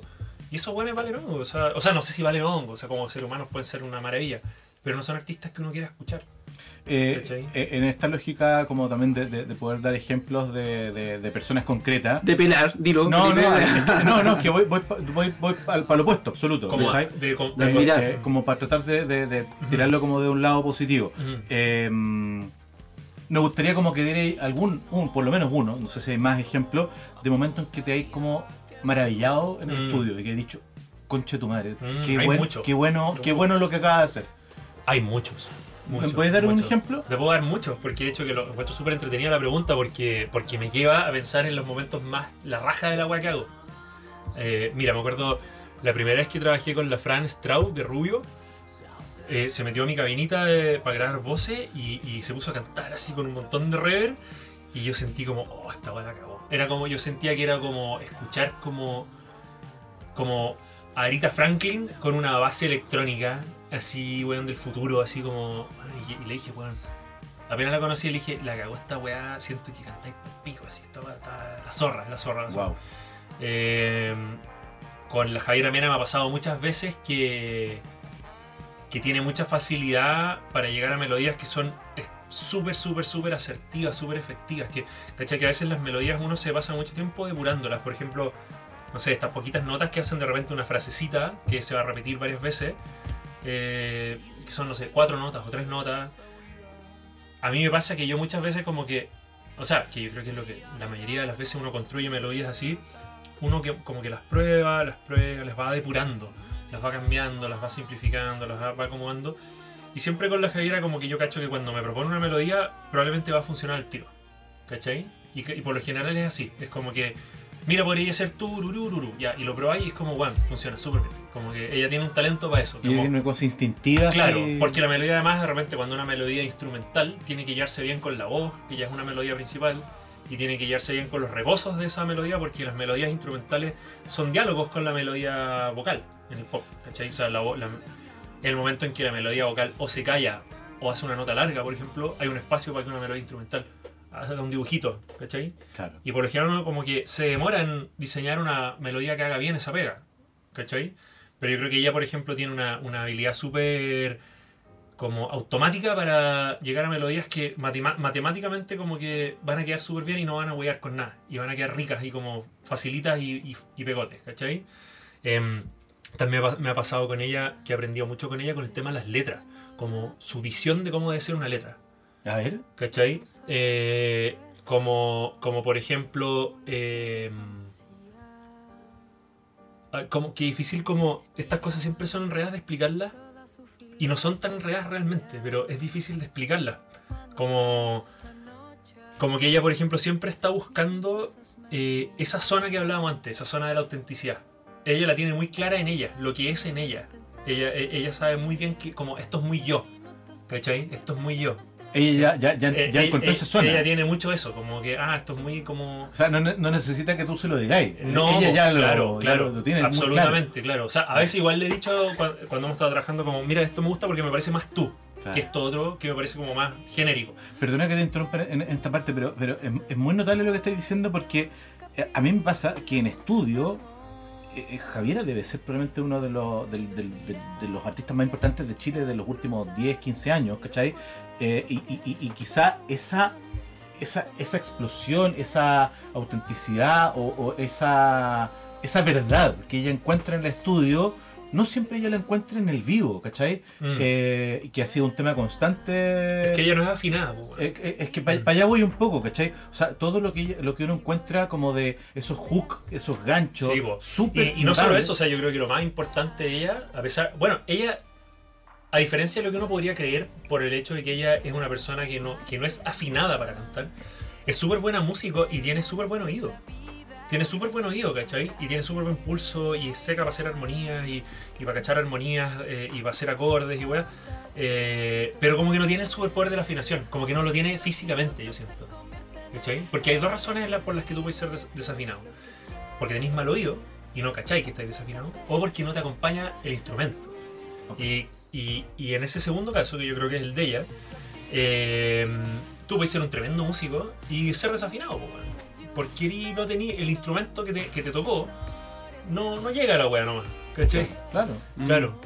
Pero. O sea, no sé, es Jorge González probablemente. pues no también, sé. también, bueno, tantos, tantos, bueno, o sea, el eh, Anthony Kiedis, Cl- Claro, Red Chili claro, Peppers, Bob, claro. Bob Dylan, bueno, Bob Dylan era afinado, pero tenía una voz fea. Qué, bu- qué buen ejemplo el de Anthony Kiedis que decís tú, ¿cachai? Porque, eh, bueno, debo decir, eh, una de mis bandas favoritas de la vida, Mm. Chili Peppers, y yo soy el primero en decir que Anthony Kiedis es un weón muy desafinado, Es desafinado. eh, particularmente en vivo, Mm. y sin embargo, la conexión que el weón logra generar con el público y la convocatoria que tiene la banda es una locura, pues, weón. entonces Mm. como que ahí tú decís como, eh, no todo tiene que ver como con... No, y la autenticidad. Eso, eso, ¿Qui- ¿Quién canta como ese weón? ¿Podríais decir que hay una voz parecida a la de ese weón? claro. A mí pasa lo mismo con la Javier igual. Yo encuentro que dentro de todo, y esto ya es como una opinión súper personal, pero todo lo que han dicho estoy totalmente de acuerdo, pienso igual.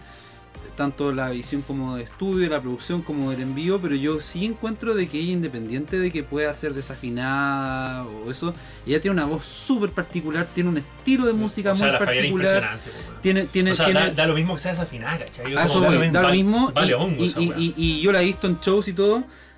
eh, y, y- y la verdad es que yo tampoco me, me- me- en- nunca he estado en un show de ella donde haya dicho como, oh, qué chucha. No, para nada, ¿cachai? en el pasa, lo que pasa es que también ella hace una música que pide mucha afinación.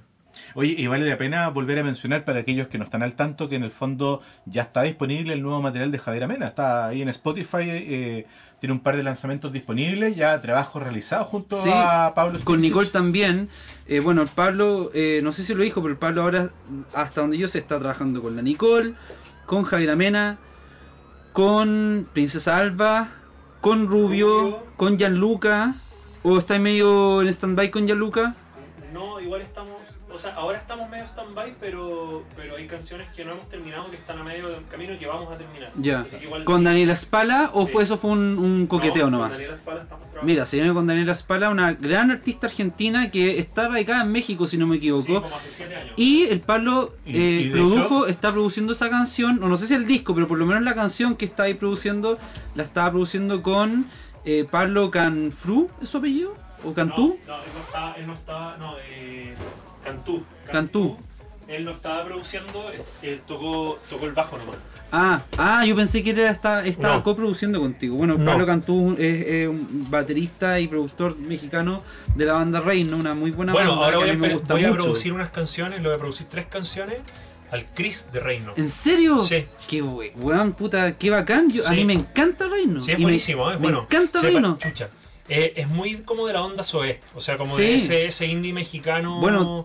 Eh, indie pop rock mexicano, Sí. así como, como, como melancólico.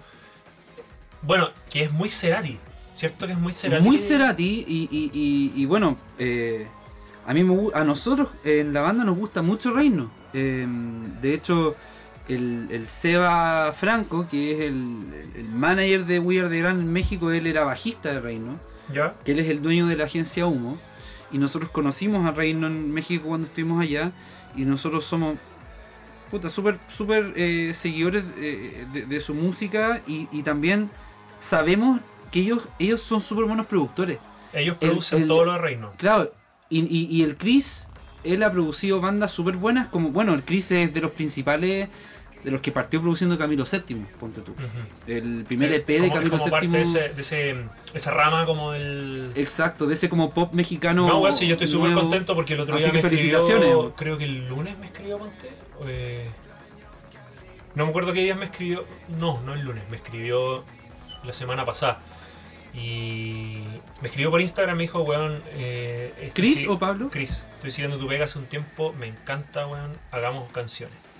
Que la Hagámoslo". zorra, weón. Y yo le dije, weón, la zorra, démosle. Y me dijo, me dijo que había escuchado Rubio y que le había volado la cabeza, la weón, que no lo había podido creer así.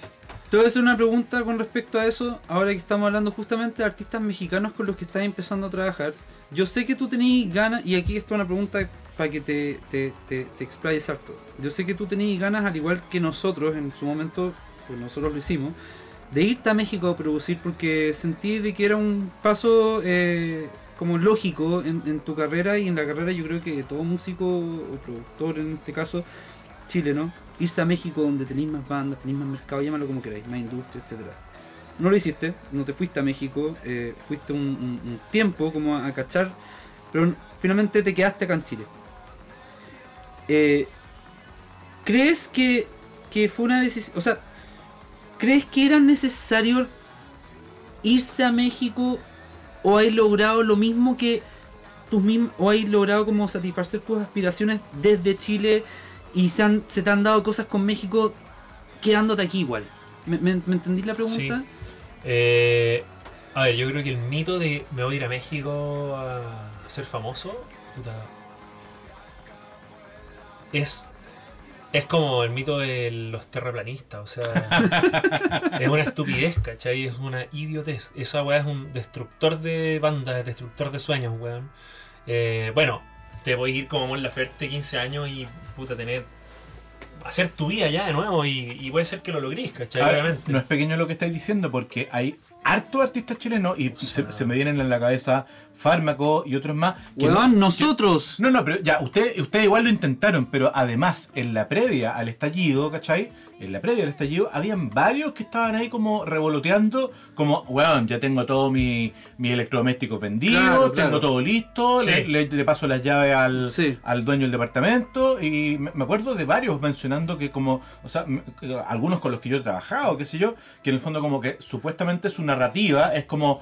El, Se van a México. el estallido y la pandemia me cagaron los planes, pero yo tenía todo listo, ¿cachai? Y, y por eso digo que no es pequeño lo que estáis diciendo, porque básicamente lo que estáis diciendo es como, esto puede ser un espejismo. Obvio que lo es, pues, weón. O sea, Mon Laferte estuve, estuvo 15 años allá. No, y lo pasó como el pico. Por eso te digo, o sea, es es como que. Y, y- y por cada Mon Laferte hay mil hueones que hicieron lo mismo y les fue como la tula de mal, Además, ¿cachai? Mm. Y, y bueno, y ni siquiera considerando eso, los hueones creen que por irse un año lo- van a cambiar las cosas, o sea, están locos, ¿cachai? Es, es como ex- examen de realidad alterado en un país de, weón, ¿cuántos millones son? ¿100 millones de personas? 130, Y weón, y te vaya a ir para allá en un año, vaya a destacar, vaya a ser el rey. Weón, no weís, ¿cachai? O sea, yo no me he ido a México eh, porque, weón, ¿qué es esa weá? Irse a México. Como, vamos a México, eh, weón. Pero en algún momento sí Esa tuviste la pero, inquietud, pero- en algún si no- momento sí pero lo espérate, quisiste Si no hubiera hacer. estado la pandemia y, la, y el No, yo, estallido. yo me iba a ir, yo me iba a ir con la Javi, mi, mi señora, mi esposa, yo soy casado, Felipe. Un hombre tradicional. Sí. Eh, eh, nos íbamos a ir dos meses a, a México el- en marzo del 2020. Pero como a cacharla, weón. No, no, no, no a cachar, a, Ah. a trabajar. Ah, ya, ya. Yo, ya. yo me había conseguido, había estado hablando con, con gente allá para que me, me pudieran arrendar un estudio, me iba a llevar mis pegas para allá para hacer las distancias, eh, iba a ver si salían pegas nuevas, qué sé yo. Eh, y yo me imagino mi vida, weón, haciendo ese tipo de weas constantemente hasta el día que me muera, como, weón, un año en Buenos Aires. Ah, ¿nunca meses- pensaste en como seis ir- meses en, en- en- en México, en Ciudad de México, weón, puta, no sé, un par de meses en Madrid, eh, qué sé yo, ¿cachai? Colombia, como que me imagino mi vida así, incluso ahora que tengo un hijo, como, weón, vamos los tres, Ah, Ah, vamos, weón, un año, weón, vamos a un, un año a vivir a, a Miami. Ah, ya, pero nunca fue como erra- Pero- el, el- el- la- la- el erradicarte. No, yo la verdad es que nunca he pensado en esa weá. No creo que no creo que no creo que sería bueno para mí. Como que me, me- me sentiría triste. Yo nací aquí. Pero, perdón, Me para gusta estar aquí, ¿cachai? Como- entenderlo, a ver si lo entendí bien. En el fondo no tiene que ver como con eh, concentrarte en un solo lugar, sino con eventualmente, en la medida que la pandemia lo permita, itinerar. Claro. Eh, dar vueltas por diferentes lugares. ¿no? Viajar, además que tú ahora. Bueno, si ya se podía producir música a distancia en gran medida, después de que toda esta guasa acá de tipo 2024. No, en serio, en serio. O sea, tipo 2024, cuando ya no quede huella de esto, el mundo que va. Porque obvio que de aquí a un año más esto va a ir a la, a la disminución. A la baja. claro. Pero ponte que ya ponle ya 2023, 2024, ya, ya la vida volvió a normalidad, la gente se abraza como antes, todo cambió, ya, ya no es tema la weá. Esto nos va a dejar cosas. Y algunas de las cosas que nos va a dejar son toda esta weá como de la distancia. La- el trabajo remoto. Weón, lo- el tra- eh, los trabajos van a ser la mayoría, los que se puedan, obviamente. eh, van a ser un porcentaje presen- presencial y un porcentaje remoto. Los colegios van a ser así, las universidades. O sea, la producción musical, todo lo que queráis. Sí, va, claro. va a ser un- entonces, obviamente, uno va, weón, va a viajar, no sé, en dos semanas. Vaya a hacer lo que antes hacía ahí en un año. Lo vaya a hacer rajado. Después el resto un poquito por Zoom. Un poquito cada uno por su lado. Puta, un poquito juntos. Y ya, ¿cachai? Y así va a ser la weá. Cuando a- hay varias cosas que, que tengo pendiente ahí, eh, como en, la carpeta temporal para preguntarte, pero una cosa que me interesa mucho es, por ejemplo, en este acercamiento que tuviste con Daniela Spala, y sé que también he, trabajo- trabajado con otros proyectos internacionales, y yo creo que una cosa interesante que permite eso también es como poder entender cómo, eh, cómo piensan y qué cosas le interesan a artistas de otras latitudes y de eventualmente mercados mucho más competitivos que el chileno, ¿cachai? ¿Te pasa que... mm, y te lo digo como una pregunta, no como una afirmación, que, que- hay eh, más similitudes que diferencia o definitivamente eh, eh, lo digo sobre todo como en, en qué es lo que está buscando el, los públicos en cuanto al pop, en cuanto a un hit, en cuanto a una canción que pueda funcionar. Eh, ¿Es diferente lo que te pide un mexicano o Puta, un X? no- no, mira, no te podría decir con, con la poca experiencia que tengo con México, qué sé yo, no sé, con Colombia, con, con Argentina, lo que sea, no te podría hablar del público. Te podría hablar de los artistas particulares con los que he trabajado. Eh, y yo creo que lo estoy pensando porque no lo había pensado. Entonces por eso me estoy demorando. Yo, yo, yo pienso que, que- que en general hay más similitudes que diferencias. O sea, te, te doy, te doy un poco de espacio para que puedas pensarlo, pero en el fondo lo que me refiero es que entiendo la lógica de un músico o de un productor o de un ejecutivo de una discográfica que quede maravillado con tu trabajo con Rubio y que diga, oh, me interesa captar a esta persona y vincularme con ella. Pero, pero la pregunta va más allá en el sentido de eventualmente pensar en co- como eh, el pop que entendemos en Santiago de Chile, ¿será el mismo pop que puede funcionar en Ciudad de México o el mismo pop que puede funcionar en Bogotá? Eh, Yo ¿te- creo te que hacía esa pregunta? Me la hago. Porque, porque eh, a lo que me refiero es que a mí, a mí me resulta súper tricky, súper raro esa lógica como de pensar que J Balvin funciona en todo el universo, ¿cachai? Y siento que, que me, me gusta más pensar en un mundo en el cual hay cosas específicas que funcionan en lugares específicos, Ujú. ¿cachai? Entonces, ¿cómo, cómo, lo, ¿cómo lo visualizáis tú? Que finalmente te toca, yo te creo toca que hay, yo en el creo que hay- laboratorio. hay matices, yo creo que hay matices. Porque yo creo que sí, efectivamente, yo, yo quizás discrepo contigo, yo creo que hay weas que funcionan en todos lados, ¿cachai? ¿Ya? ¿Cachai? Yo creo que de repente hay, un- hay una zona del pop, que es la zona como ultra, que le gusta a todo el mundo, ¿cachai? No sé, YouTube en los 90, no sé, ¿cachai? Claro, o Bad Bunny. Vale. Rosalía, el mal que Claro, claro, claro. Eh, a ver qué más podría ser así, no sé, Dua Lipa. Claro, Eh, Dua Lipa, perfecto. No sé, como que hay, hay weas que. O, ahora se dan gana, como que le gustó al weón más hipster, más, más snob, más estúpidamente weón clasista de la música. hasta el weón más reggaetonero, weón, palpico, hasta el weón que no está ni ahí, como que. Como Pero- que convergió, una, una confluencia. que- Perdón. Que, son como situaciones muy eh, excepcionales en la música. Perdón, Pablo, Sí. que, que los interrumpa, pero dijiste una weá que. so- sé que, que no tenemos que interrumpir, ya. El mensaje está claro, pero es que dijiste algo que. que, que- Oye, esto tiene muy. A propósito que ahora vamos a seguir interrumpiendo, tiene muy buena espuma la weón. ¿Te, te enamoraste de la IPA? Yo estoy con la Bitter. bueno, No, es que a mí, a mí me ah, gustó yo también la con la IPA, Bitter. Es que encuentro que es una, es una IPA como igual particular. Porque, a ver, espera. Esta, sí, esta es la IPA. Que mm, quiero verlo, el grado de amargor. No te olvides de lo que iba a preguntar Celia, porque se te va a olvidar. No, no, sí, no, ah, ya, no, lo lo tengo súper claro. Es que Pablo, y, y aquí voy. No. Pablo metió, es- tú le hiciste la pregunta sobre el pop, y Pablo mete J Balvin, Dua Lipa, Sí, ¿cachai? sí, sí. Dentro de artistas pop. Pero lógico. po. Ya. Pero- yo tengo uno con dos de cinco. Ya, dale, Finalmente dale, eso. ¿qué, es- qué es el, el pop? Porque para Ah. mí, por ejemplo, J Balvin es un reggaetonero o trap o lo que queráis, pero... Seba, Seba Lira, qué buena pregunta hiciste porque en el fondo todos los caminos de alguna u otra manera iban a llevar hasta este lugar. O sea, esta era tarde o temprano. La esta era- pregunta in- Este era como, como básico, como el leitmotiv un poco de, de- Ya. de esta conversa, que tenía que ver con que igual es loco porque lo que tú sí no es químicamente pop, ¿cachai? O sea, si bien tú has trabajado con Princesa Alba y con Nicole, pero en el fondo tú siempre te has identificado con una suerte como de pop alternativo, que tiene que ver con To- Rubio. todo el pop en Chile es alternativo. A ver, partamos desde esa base. Sí. Desarrolle, como dicen los- las pruebas. Claro, claro. O sea, por ejemplo, eh, a ver. Z Tangana es pop alternativo. ¿Y, y qué es lo que sería no alternativo? Bad ¿Qué, Bunny, qué sería pop así como a, a- a- a- eh, The Weeknd, Ya, eso es pop así como. Dua Lipa.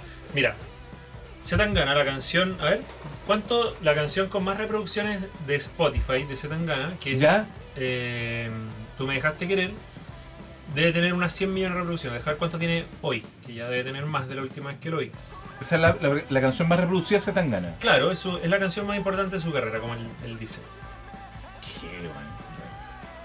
Pero, por eso- pero, Ah, para claro, ti, claro. pero para ti pop va ligado a que tiene que ser mainstream o pop es un estilo de Espérate, música. Espérate, espérate, se va a. Se, quiere, se, se- se- se deja esperar. eh. Yo No, por voy a buscar una. es que estoy, estoy buscando una weá. es un, yo- un yo- dato importante. Necesito saber Es que esto. mira, mira el internet. Mira. Oh, no, a ver. Voy a hacerla yo, ¿eh? Calmado. ¿Qué es lo que estáis buscando? ¿Cuál es- ¿Cuánto tiene la Pon- canción? Pon, pon Z Tangana en Spotify, como ¿Ya? el perfil del weón, qué es lo que te aparece primero y cuán- cuántas reproducciones tiene. Calmado. Tú me dejaste querer 154 millones. Ya, ponte ahora Bad Bunny Voy. Calmado. y hagamos el mismo ejercicio. ¿Qué es lo primero que sale y cuánto tiene? Eh, la noche de anoche, 425 Y millones. qué lo sigue. Perdón, no, wait. Dactiti, 895 millones. y, Concha y- tu y madre. qué lo sigue? Te mudaste, 231 millones. Y después, un día, one day, 469 millones. Claro. Y, y el weón está ahí como más o menos, ¿cachai? Porque, porque, el weón ha tenido 1500 millones, Sí, ¿cachai? en, sí. en Spotify. Entonces, te dais cuenta como, ok, eh, ya, Princesa Alba, como mainstream. Sí, como súper entre comillas, porque estamos en Chile, ¿cachai? Pero igual es una weá súper hipster, Princesa Alba. Tiene un fit con Jefe, Eh, Pero la estáis comparando con, mira estos números. Pero por eso te digo. Entonces, y después tenías a Zetangana que hace eh, un disco, weón, ecléctico, artístico, hermoso. Y tiene 100 150 millones de reproducciones en una canción que es una maravilla, todo lo que queráis. Pero sigue siendo una weá alternativa, ¿cachai? Pero de ahí te vaya. O ponte a The Weeknd. O ponte a Dua. Lipa, como vamos a. Como a, perdón, solamente como dato, eh, Convéncete de Princesa Alba, 19 millones. Claro, claro. Ponte Que, que- que- ya, que para vos- Chile pon- es un tremendo, Es un, tremendo es un número. No, para Latinoamérica, así como Sí, un número. Ya, pero es que en esa, en esa tónica yo te puedo decir, ya, pues compara J Balvin con BTS. Perdona, de, de, ¿Cachai? we- concha tu madre, The Weeknd, 2.280 millones. Ya, ¿cachai? O sea, como a, a eso voy, como entonces como que hay que hay que tom- cuando uno habla del mainstream debe tomar perspectiva. Como, como Wow. decir, como Ahora, pero, pero está, está bueno lo que decís, porque en el fondo tiene que ver, o sea, sí, tiene que ver, pero tiene tanto que ver el número con lo que definimos como no, pop no, no, porque o pop cuando- alternativo. es que lo que pasa es que cuando hablamos de mainstream estamos hablando de números, o sea, como De masa, de, ma- principales. de- de masa, de gente. Obviamente, entonces yo te decía antes todo el pop en Chile es un pop alternativo. Pero, pero, pero, pero, perdona, mi pregunta en ese sentido, tomándome de lo que tú estás diciendo, es como, tú dices, todo el pop en Chile es pop alternativo, pero eso es solo porque en el fondo no se han construido nunca los puentes correctos para poder llevar No, esa, pero- güey, esa, pero esa- es- esa es- música de vocación masiva hacia los, los mercados gigantes. No, estéticamente también, Ah, ya, también, es- ah, ya, vaya, también es alternativo. Para allá voy, ¿cachai? Sí, es alternativo. Pa' Si tú lo escucháis es alternativo, ¿cachai? O sea, eh, tiene, una, O sea, tiene una vuelta. Perdona, la misma princesa Alba en. México. ¿Qué pasaría ahí? Bueno, no sé, porque, porque estamos ahora estamos haciendo hartas canciones y, y yo creo que las canciones que estamos haciendo ahora son, son diferentes igual a las que haya ha lanzado. Y yo creo que estas canciones, creo yo, que, que van a... Puta, no podríamos tomar como referencia las anteriores para ver cómo les va a ir a las próximas. Y ella es una artista súper joven, entonces, no sé, ella podría ser que el día de mañana, weón, sea una Carol G, ¿cachai? O qué sé yo, una Jaira Mena. No sé para dónde va a ir ella, como, ¿cachai? Ella podría perfectamente en 10 años más como ser considerada una Jaira Mena. Te, te apuesto, weón, que Jaira Mena en algún momento era, era tan hateada como, como la Trini. Entiendo. ah, no sabe cantar, weón. eh". En, en- en- en el fondo, mi, mi- yo sé que lo entendís, pero mi duda es solamente si esta definición de pop alternativo. Tiene se- que ver con una cosa geográfica. Sí. Oh, Yo y no. numérica. Yo creo que no, yo creo que estéticamente uno escucha y, y- y no es así de mainstream. O sea, escucha Convéncete. Una weá que se parece a la Ujú. Supernova. Sí, sí, con claro. unos chimes así como super kitsch. Eh, es súper chileno, un código súper chileno. ¿Cachai? Entiendo. Y súper latino también. Porque la lógica de no es, lo mismo, alternativo. no es lo mismo cuando escucha The Weeknd, como que se No, escucha claro. como Blade Runner, así es como Mm. la cultura hegemónica en su máxima expresión. Como grandilocuente, distinto. como el- el Super Bowl, O así. Dua Lipa, como el disco, el Sí. disco anda, Bee Gees, ¿cachai? ABBA, es como, es, es otro nivel de hegemonía musical, Entiendo. ¿cachai? Y uno dice, no, es que Princesa Alba como que es súper mainstream. No es tan mainstream, es alternativo. Ahora, perdón, voy a volver a la pregunta Sí, original de porque, Seba. porque, porque creo que no me la Eh, respondió aún. Volvamos a la pregunta original de Seba. La pregunta Sí. original de Seba y que también tiene que ver con, con el origen de toda esta convocatoria a Pablo. Eh, ¿Qué es el pop? ¿Qué es pop hoy día? ¿Qué es pop hoy día en el siglo El pop en, eh, en hoy, 2021? hoy día yo creo que es lo mismo que siempre ha sido. El pop siempre ha sido una wea que en términos de forma eh, no tiene forma. ¿cachai? Por definición. Eh, el pop puede ser de Vendra Van Hart o Natalia Lafourcade, o puede ser Rihanna, o puede ser Zetangana, o puede ser eh, cualquier wea que se te ocurra y todos esos pop distintos que te dije tienen género y subgénero entonces la forma vale hongo. Lo que lo hace pop es el hecho que a la gente le gusta. Y que la gente conecta. Y que se vuelve parte de una tendencia. ¿Cachai? Y en ¿Qué algún gente? momento, algún momento La masa. ¿La masa o un, un nicho también? un grupo de gente suficiente como para que la weá sea considerada popular. Ya, ¿Cachai? Como que la weá sacó la cabeza fuera del pantano. perfecto. Que no es la weá que está en el Club Cool de Nueva York, en Brooklyn, sino que es una weá que aparece, no sé, en, en Billboard o que aparece en los rankings nacionales, a- puta liderando, o que, oye, ¿te vayas a sacarte el perro acá o qué weá? No, y, mm, puta, no sé, yo creo que lo que hace pop a la weá no es no es, no es formal, eh, es la conexión. ¿cachai? Mm. Y en ese sentido el pop eh, es el único género que no es un género, completamente ecléctico. El pop en algún momento fue Elvis. Hoy esa weá se llama rock and roll. ¿cachai? Hay pop que es RB, hay pop que es disco, hay pop que es eh, PC music, hay pop que es reggaetón. En esa misma lógica, ¿cachai? El sonido, sonido pop del 2021, ¿qué tan distinto es de hace, del de hace 10 años, por ejemplo?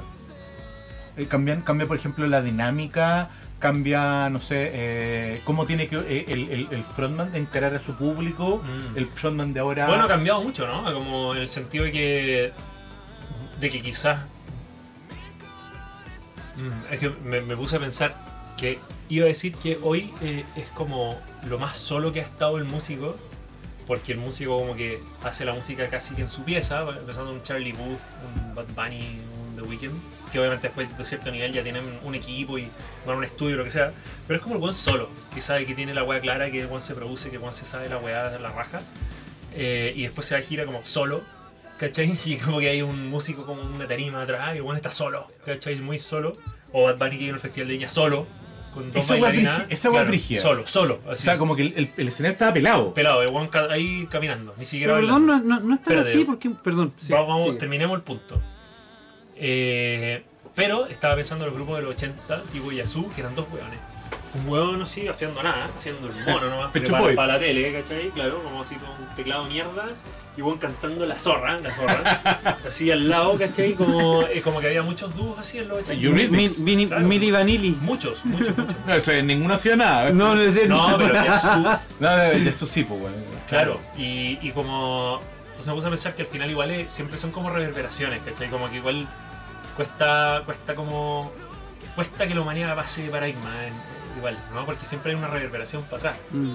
Como que la weá avanza, avanza como, como con un eco hacia atrás, ¿cachai?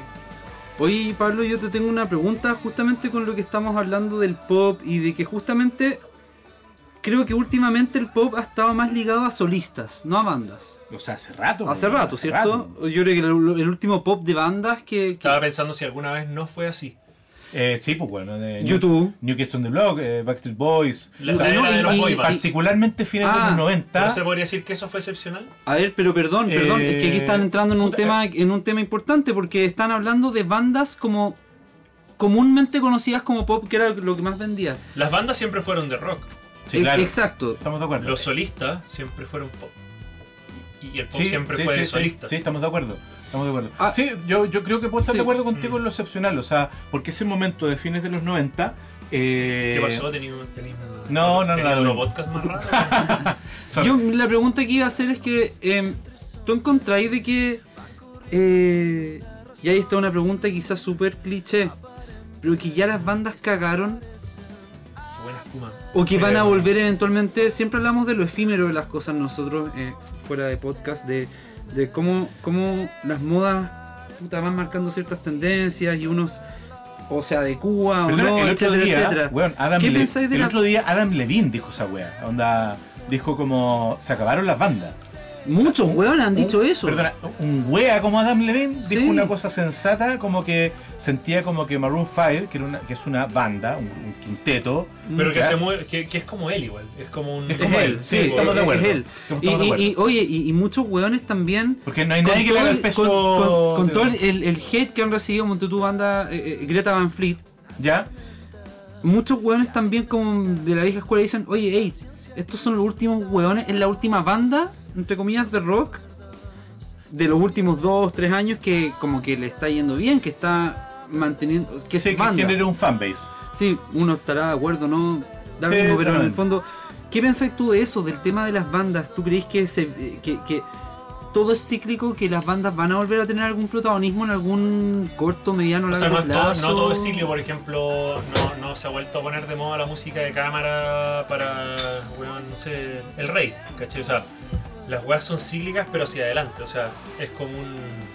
es una cosa que va haciendo así, Mm, ¿cachai? Que no se puede ver eh, sin la cámara, pero, puta, es como un remolino que va hacia adelante, ¿cachai? Entonces, obviamente que hay weas que, que van a volver, weas que no. ¿Quién sabe si en 500 años más todavía existe la guitarra eléctrica?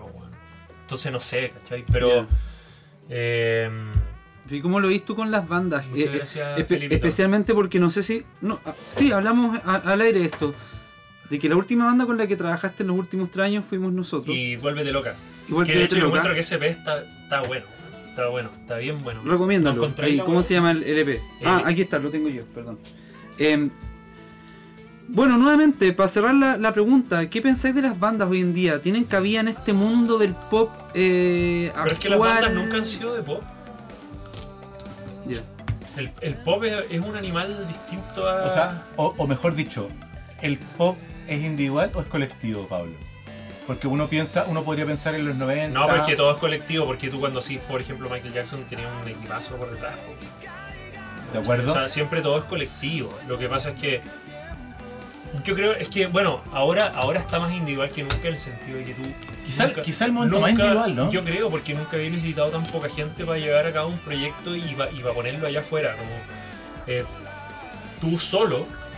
Hay un artista español que está súper bueno que se llama Sensenra, ¿lo cachai? No, no, no. Sensenra, súper bueno. Y ese bueno hace, él, él produjo toda la weá, ¿cachai? No suena tan bien, pero es muy bueno el weón, es muy bueno. Es un súper buen productor, es súper buen artista y el weón eh, nada, hizo toda la weá él, ¿cachai? Tienen puta... Y él le está yendo la raja, el weón es súper trendsetter, ya que estábamos hablando de ese término. Y el weón, nada, pues weón, ahí está, y le ha ido la raja y se está metiendo en cuestiones y probablemente su equipo se va a expandir un poco y ya no va a estar tan solo. Pero la cagó que no cuesta nada. Hoy, hoy, cuando antes en la humanidad de la música, eh, alguien podía solo haber llegado a aparecer en el mapa. Solo. ¿Cachai? Imposible, se piensa ya, vámonos para atrás. En la época de los Beatles. Ya, eran cuatro hueones. Porque, ¿cómo chuche a hacer música de a uno? po? ¿Cómo iba a tocar la batería, la guitarra como, como un chinchinero, ¿cachai?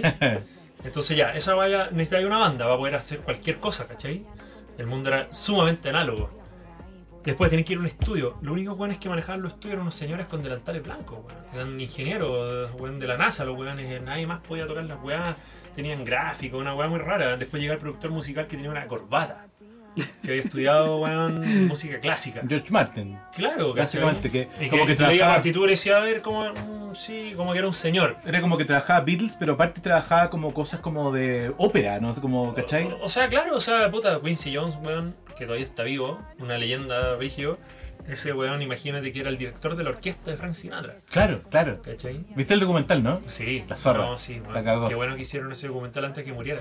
Perdona, y eh, en el caso de Quincy Jones, además hay un par de entrevistas que no sé si a lo mejor he tenido oportu- oportunidad de leerlas, que las hizo muy seguidas, ambas dos, y que aparentemente las hizo como media como a escondidas de sus eh, agentes de relaciones públicas. Ya. Y son dos entrevistas muy políticamente incorrectas, en que el tatita un poco como que la raya un poco, ¿Y qué dice? Puta, ¿no? Eh, dice como quién mató, que, que él sabe quién mató a Kenny, Ah, weón, ¿cachai? No, no, la raya un poco, ¿cachai? Pero puede Eh, ser que sepa. Si esa weá, esa weá, eh, la conspiración, que hay, tú cachai que las teorías conspiracionales, la, la, la pura frase de, de, eh, eh, teoría conspiracional ya te genera como una weá, ah, puros weones locos y Sí, claro. Y te hace pensar que la conspiración es siempre eso. Quizás en el 99% de los casos, las conspiraciones y las teorías conspiracionales son puras estupideces. Pero no es imposible conspirar. Y existen las conspiraciones. Y han habido conspiraciones. Por ejemplo, ¿te acordás de los Panama Papers? Sí, claro. Eso fue una conspiración mundial de magnates. Tal cual así como en Hollywood, ¿cachai? Eh, existen las conspiraciones. Y los gringos, que obviamente conocen su historia, qué sé yo, y que han estudiado el caso de Kennedy, dicen que realmente no calzan los datos, no calzan las versiones, y hay montones de libros y documentales. Puta, y- está, está viendo una caja Pandora, Pablo, weón, Sí, porque, po. porque, bueno, o sea, como que me pongo a pensar, yo por ejemplo he leído harto sobre Elvis, por ejemplo, ¿cachai? Ujú.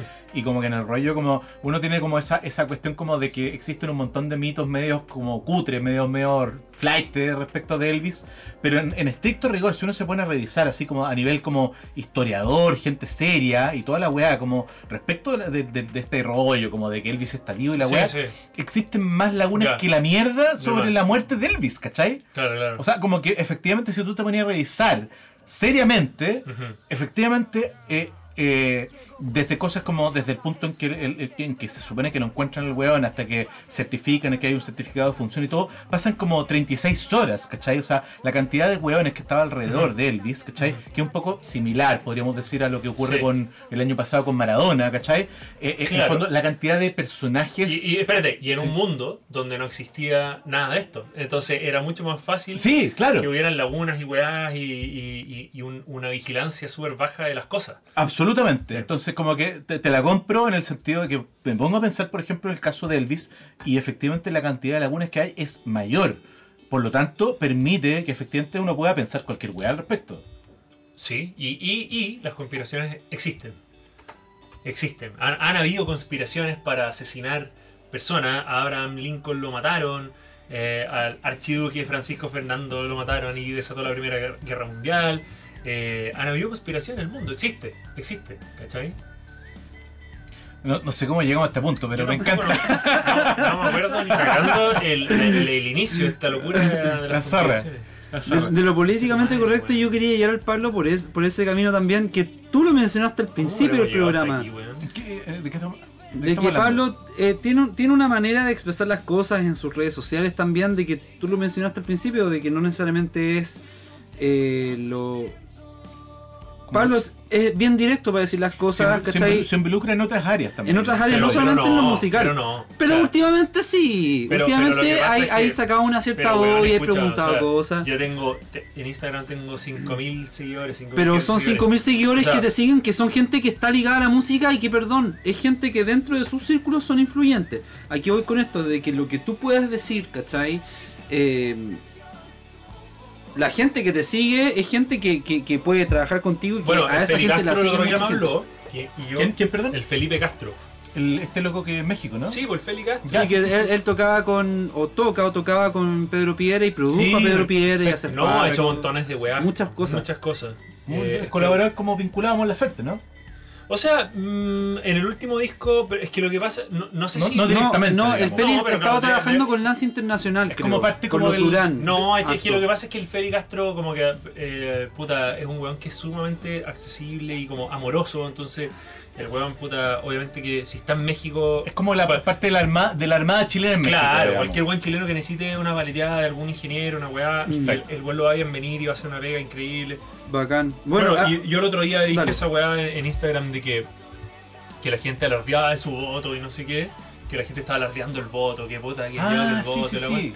Y, el- y- y mucha gente me retó, weón, y puta, yo como que estuve todo el día defendiéndome, no, pero es que tú tienes que ser libre de decir lo que eh, tú piensas y la weá, que hay que ser liberal. Perdón, di, lo que posteaste, bro. si querés lo digo yo. es que El Pablo lo que hizo, lo que hizo en el fondo fue como decir, des- dejen de darse tanto color con la weá del voto. O sea, en el fondo, Y dejen el de como obligar a. La gente es así- libre de no votar si quiere, así, así lo, lo, lo- lo entendiste tú. Eh, O sí lo entendí yo, como que en el fondo, bueno, ca- cada quien es libre de hacer lo Que quiera. La democracia que- es así, si tú no quieres ir a votar, o, o, o- o- weón, n- nadie te puede criticar por eso. Pero o, gente lo- lo o deja darte color con la weá. mucha gente lo entendió como eh, como desincentivar el voto o lo que sea. Entiendo. O sea, mucha gente, güey, acabo que- Ocho hueones. Claro, no, no, sabes que no. Es que mira, yo tengo súper pocos seguidores en términos, no sé, o sea, Kim. Kardashian tiene 100 millones de Claro, seguidores, claro. yo tengo 5500. Pero es gente No sé, influyente. pero- pero son- es gente pero, influyente. claro, Todo es- del, del, del vecindario, digamos. Es gente que, claro, que me sigue como íntimamente igual. Porque Entiendo. es gente que con la que me topo, Sí, que claro. Pero, Que tenéis que tener cuidado con lo que decís, digamos. claro, De cierta manera. Claro, claro, claro.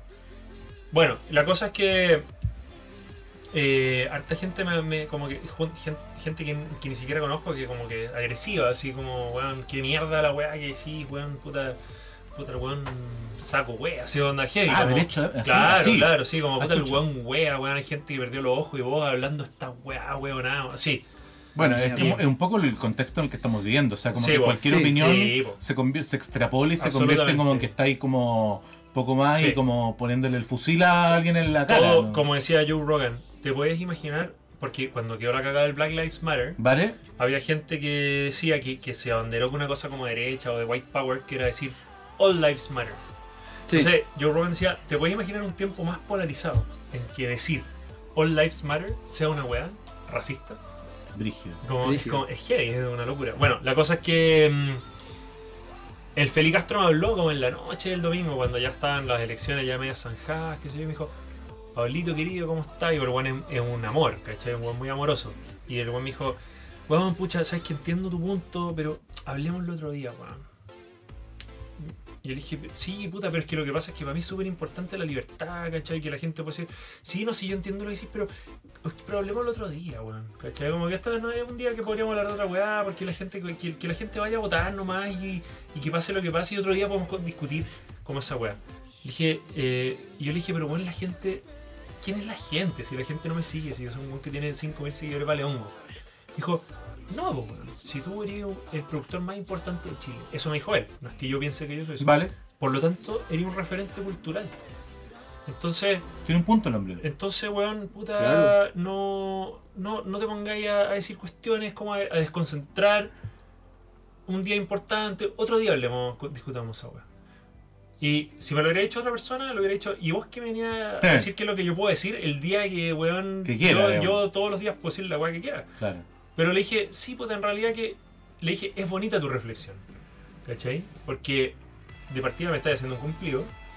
Dos, como, sí, tenéis como un punto. O sea, es como si yo soy un, un actor cultural, en el sentido de que me vinculo con artistas y me dedico a, a hacer música, que es cultura. Y si hay personas que, que me siguen en Instagram porque respetan mi trabajo, que es cultural, claro, quizá puedo dejar mis polarizaciones para otro día y dejar ese día importante como, eh, al menos en mi, en mi historia, se, sigan los siete hueones que lo sigan, dejarlo limpio. Y lo encontré válido. Sensato. Sí, súper. Mira, Sí. está bueno eso. Em, perdón. Dale, no, sí, hace rato que, que quería decir algo. No, yo. Nosotros somos más o menos de la misma generación, tú eres un par de años más, más grande que yo, pero tú, por ejemplo, en, cuando, cuando éramos chicos, ¿escuchabais música chilena o teníais hartos referentes como de producciones chilenas o, o- o músicos que tú decís, oye, puta, estos discos son la cagada, se escuchan para el pico? O sea, Obvio que no. No, no, pues yo era un, un weón de. ¿Qué escuchabais? A ver. Mira, yo la primera weá. Yo sé que Pantera. La primera weá a la que fui fanático, yo creo, fue Nirvana, de chico. Espérate, ¿cuántos años tenés tú? 37. 37 ya. ¿Cuántos años tienes tú? 43. Ah, ya. Sí. Y tú tenés 32. 33. La Sí. primera weá que tú fuiste como abanderado fue Nirvana. Que tenía póster en la pieza. la Claro, weá. claro. ¿Y chileno? Los tres. Pero Oh. eso antes de que te pusieras a hacer música. Sí, Onda el fome así.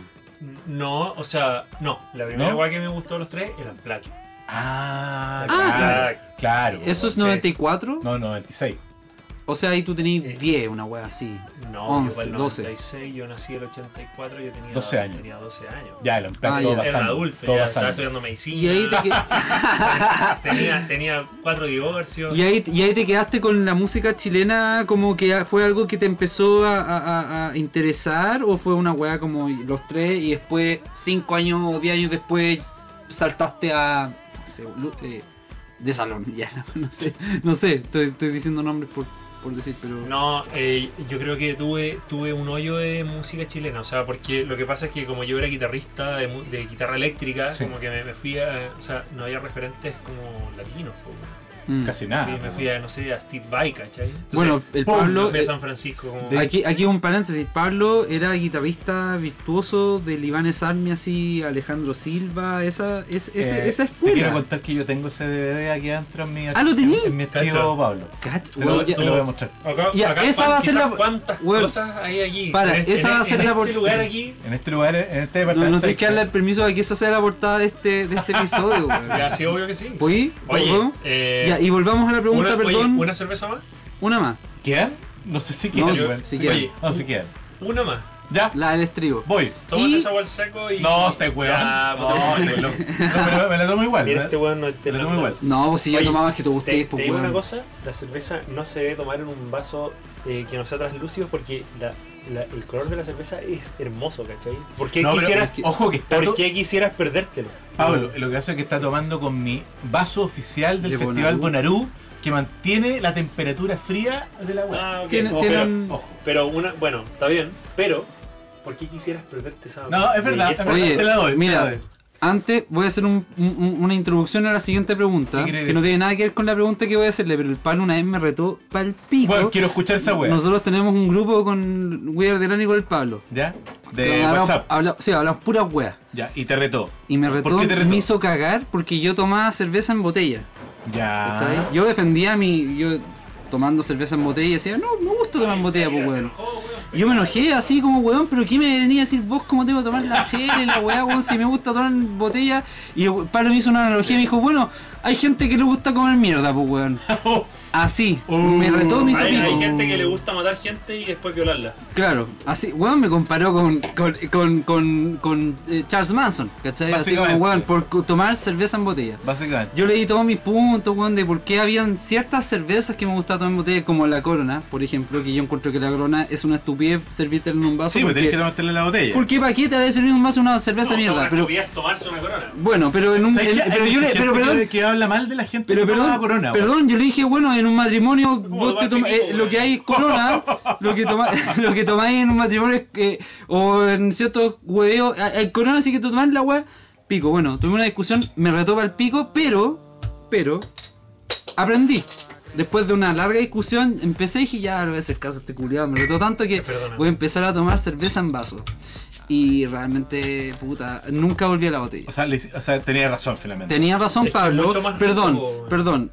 La corona o la cerveza de mierda me la sigo tomando en botella porque me gusta como Es que la el- corona es para la michelada. me gusta eh, y perdón, me gusta la temperatura y eso era algo que yo le explicaba a Pablo y que no lograba entender dentro de su obstinación con el tema del vaso. Pero yo le decía, weón, puta, a mí me gusta el- eh, a, a veces la botella porque la botella como que mantiene cierta temperatura, es más cómodo, pico, pero weón me, me retó todo el rato.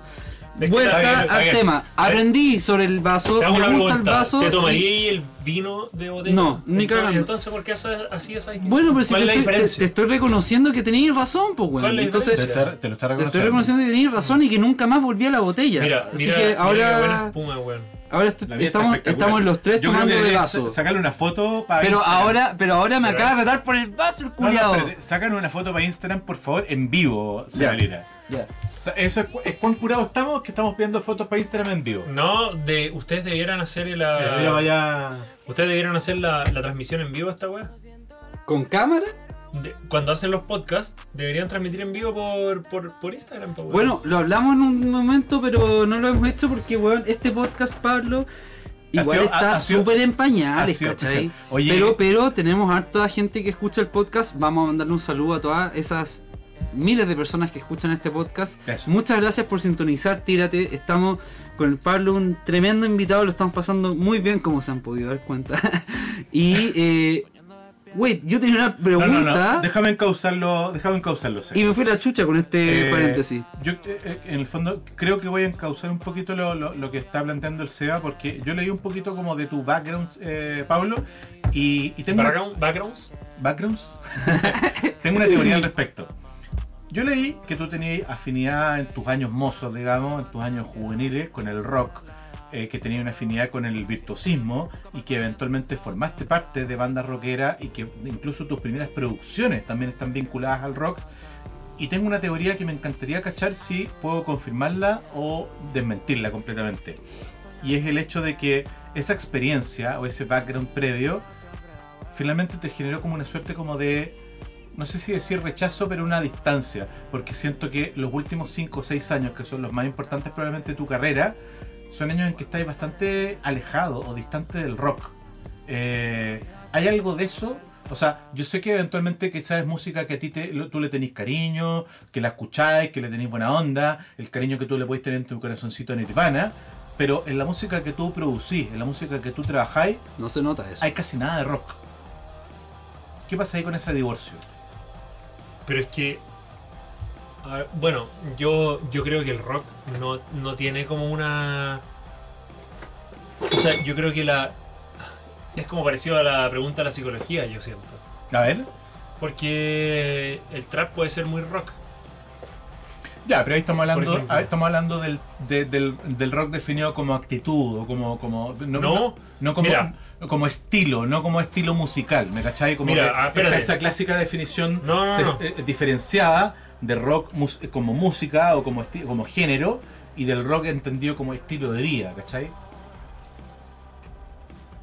Es que como estilo de vida no, no, no sé, ¿cachai? Porque no. no- estoy, estoy- me estoy, estoy tomando tus palabras a partir de lo que tú me deciste, que, de que el, el trap puede ser como, como rock en cierto sentido. no, es que me refiero a una cuestión estética. A ver. Eh, el sentido de que. Es que, es que mira, pones Slipknot En, eh, en, eh, en en- Spotify, ¿Ya? pon alguna canción de Slipknot. ¿Ya? ¿Cuál- eh, ¿Queréis que te diga lo- lo- las reproducciones o que, o que reproduzca algo? No, no, pon algo. Ahí está, qué avance, pero Ponle más volumen. ponle Lo que pasa es que no, no tengo, el, tengo problemas con mi teléfono. No, no, no, es que, es que no, no, entonces no va a resultar, no importa, pero ¿Qué es lo que queréis decir? mira, quiero decir que, a ver, oh, es que- es que, es que estas cosas musicales son súper difíciles de expresar sin la música, como en palabras, Entiendo, entiendo. y suenan muy enredadas, pero, pero son muy simples. Inténtalo. Cuando tú escucháis metal, ¿cachai? Sea Slipknot, que una guama, no sé, moderna, que los metaleros true encontrarán que es pop, lo que sea, pero eh, la función que cumple el riff de la guitarra afinada abajo es muy parecido al bajo del trap, que es el 808, que está haciendo una nota y como... Bueno, onda, ese tipo de riff metal es idéntico a lo que hace el bajo en el trap. Ok. Idéntico. Y lo que hace el bombo, el metal, como esas subdivisiones rápidas, es lo mismo que hace el hi-hat en el trap. ¿Cachai? Ya. Y la estética, o sea, bueno, tú hay un video trap y están los buenos con unas poleras negras con dibujos cabeceando, ¿cachai? Entonces no es tan diferente. ¿Tú encontráis? Sí, weón. O sea, ¿tú encontrás que efectivamente le genera la misma eh, eh, emoción o la misma, el Sí. misma- la misma pulsión? Es, es- es el mismo. ¿Cómo se dice? La misma fibra. Es la misma fibra que. Con la que el weón de 20 años engancha y, y dan ganas de saltar. ¿cachai? Mira, Yo no estoy muy de acuerdo. sí, yo también, no, no sé si...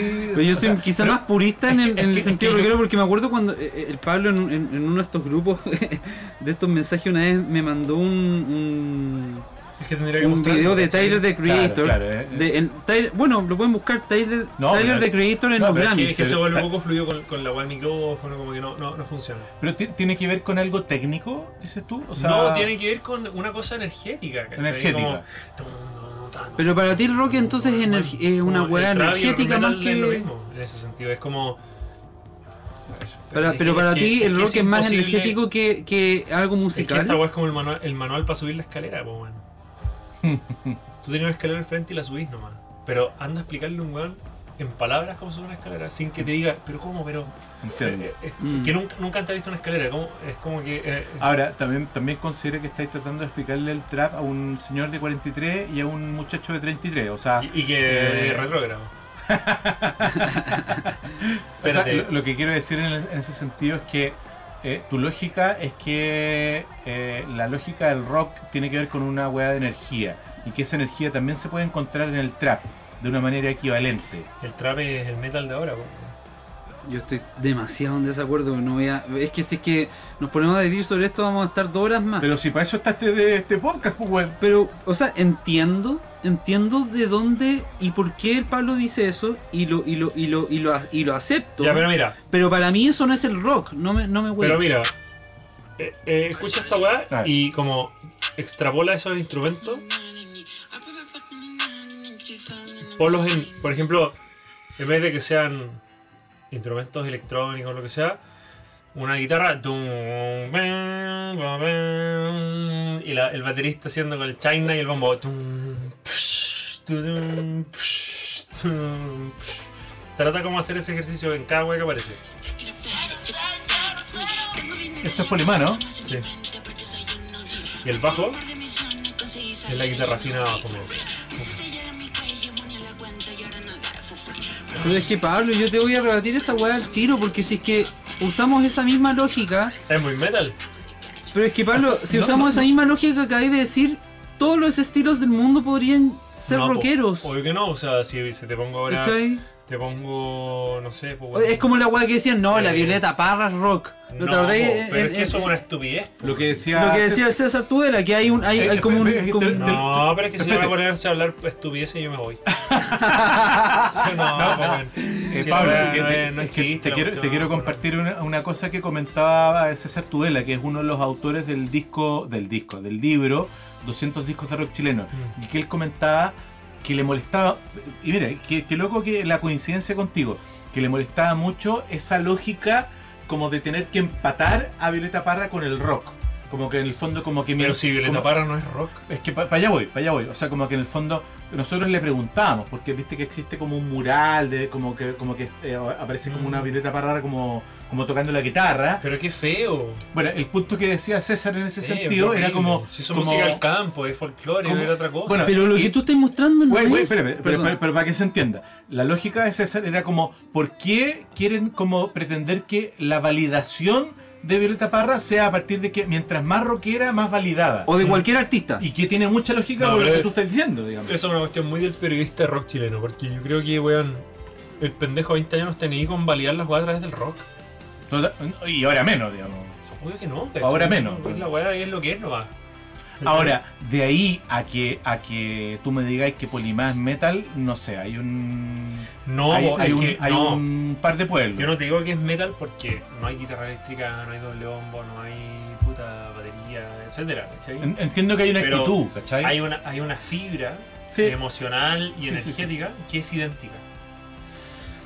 ¿Cachai? 50 años después nomás. Em, ¿Cachai? dicho eso, lo que acaba de decir Pablo, creo que esa es una de las grandes cosas que tiene el Pablo que aquí nosotros quizá con el Felipe no nos podemos dar cuenta de, de esas cosas, pero el Pablo tiene esa visión de de repente encontrar esa, esa de tener un de mirar la música y las producciones desde un prisma distinto a probablemente eh, un oyente de Bueno, música, totalmente. un melómano, un músico y creo que eso es algo demasiado valorable Totalmente, y o sea- muy, muy rescatable en, en- en la, en la trayectoria del Pablo, en cómo él aborda las producciones. Creo que eh, posiblemente yo no estoy de acuerdo con lo que él está diciendo, ojo. Pero, es que, es que eh, quizá, quizá pero- tampoco lo expliqué bien. pero, pero, pero, pero, perdón, y, no impo- y creo que no importa. Creo que el simple hecho no de importa. el simple, el simple hecho de que alguien te ponga un tema así, ¿cachai? Que te, que te diga de esa manera eh, eh, las cosas es algo que es súper valorable hoy en día. De que no sea Yo te- necesariamente yo- yo condescendiente, tengo, Yo tengo una pregunta para ti, Felipe Ratia. ¿A qué edad fue la última vez que te gustó un proyecto musical tanto como te gustó Chili Peppers o un- Nirvana. Claro, un proyecto musical que te voló la cabeza. Wow, qué buena pregunta, ¿A weón. ¿Cuál fue la, la, la, la última vez que entró aire ahí? Como... Wow. 2018 cuando conocí a Weird y por eso hicimos este podcast. Obvio. Eh, qué buena pregunta, weón. Pero es que yo creo que tú te emocionás de manera súper diferente respecto de aquellas cosas como que escuchaste a los 12 o 13 años. Pero, obligado a contestar la pregunta, puta, probablemente, no sé, bueno, onda. Creo que la última vez como que como que me enteraron muchas cosas así como, como novedosas o nuevas, tiene que haber sido como el 2010, como eh, eh, yo me sigo emocionando mucho como mira la weá que va a decir, a lo mejor no te gusta nada, pero me gustan muchísimo los discos de Passion Pit, me gustan muchísimo los discos de Phoenix y me, gusta- y me gustan muchísimo los discos de Vampire Weekend. Ya. Creo que a partir de ahí en De la adelante era Lola Palusa. sí, sí, sí, sí, sí, sí. Ahí no, y no, y no te ha vuelto a, a- a entrar algo así con fuerza en, lo- en los 2015 para adelante. Tendría que pensar, ¿ah? pero no sé, habría que entrar a mirar acá, Hay que pero ver ahí. Pero, pero sí, como de buena primera, algo que me haya emocionado tanto como Arcade Fire o, o algo así, no- sí. Me- si soy muy honesto, desde el 2013 en adelante no creo que Ya. me haya conmovido de la manera que tú estás planteando. ¿Cachai? ya. Ahora, Oiga. eh, perdón, eh, ya me imagino que tenemos que entrar en tierra derecha, entonces eh, me gustaría hacer un pequeño como... eh, este- No hemos vuelto a, a- a la guay que yo te decía, que es como momentos wow. Ah, weón, momentos verdad. wow. Sí, no, no, eh, eh, iba a cerrar, iba a cerrar con eso. Quiero, Sí, quiero, es que, que la- la- el, el- el- quien, quien se va a encargar de cerrar este programa va a ser Pablo con esa pregunta. Pero, pero, espera, o sea, lo que estamos hablando es que eh, a Pablo le entusiasmó mucho una pregunta que le hicimos que tenía que ver como con momentos en los cuales se han sentido realmente estimulados y Es que- es que que vio, vio a Dios. Es que me, Ah. me da- me dan ganas de como de quedarme mucho rato pensando en eso y como. Eh, Como, como, weón, como recordando momentos mágicos. Es que. ¿sabéis qué? En esa misma lógica, lo que yo quería hacer un poco para ir cerrando contigo es como hacer una especie como de ping-pong relativamente veloz en función de lo que tú queráis compartir con nosotros respecto de cada uno de los artistas con los que, con los que trabajado, más o menos como los ocho más conocidos, digamos, ¿cachai? Entonces, por ejemplo, si yo eventualmente te digo como, eh, puta, no sé, eh, Rubio, que tú me contís como algo, algo que me Ya, Ah, me, rubio, me ya, encanta lo- ese ejercicio. Eso. Eso. Eh, hagamos eso como una suerte Ah, como de epílogo, ¿cachai? Hazlo dale, tú, dale. Felipe, yo quiero escuchar. y Pero antes me quiero despedir, porque yo sé que est- estamos entrando en tierra derecha de, para el final del programa. Quiero solamente decirte que antes de que ahora viene este pimponeo que Felipe dijo, estoy demasiado feliz de que el Pablo haya venido al podcast. Estoy súper agradecido. Yo desde siempre, yo al Pablo lo conozco hace unos 8 años, desde mi banda antigua, Los Verdaderos Cabrera, que ahí tuve la oportunidad de trabajar y, y conocerlo. Eh, eh, nada, he aprendido mucho del Pablo como músico, como, como persona.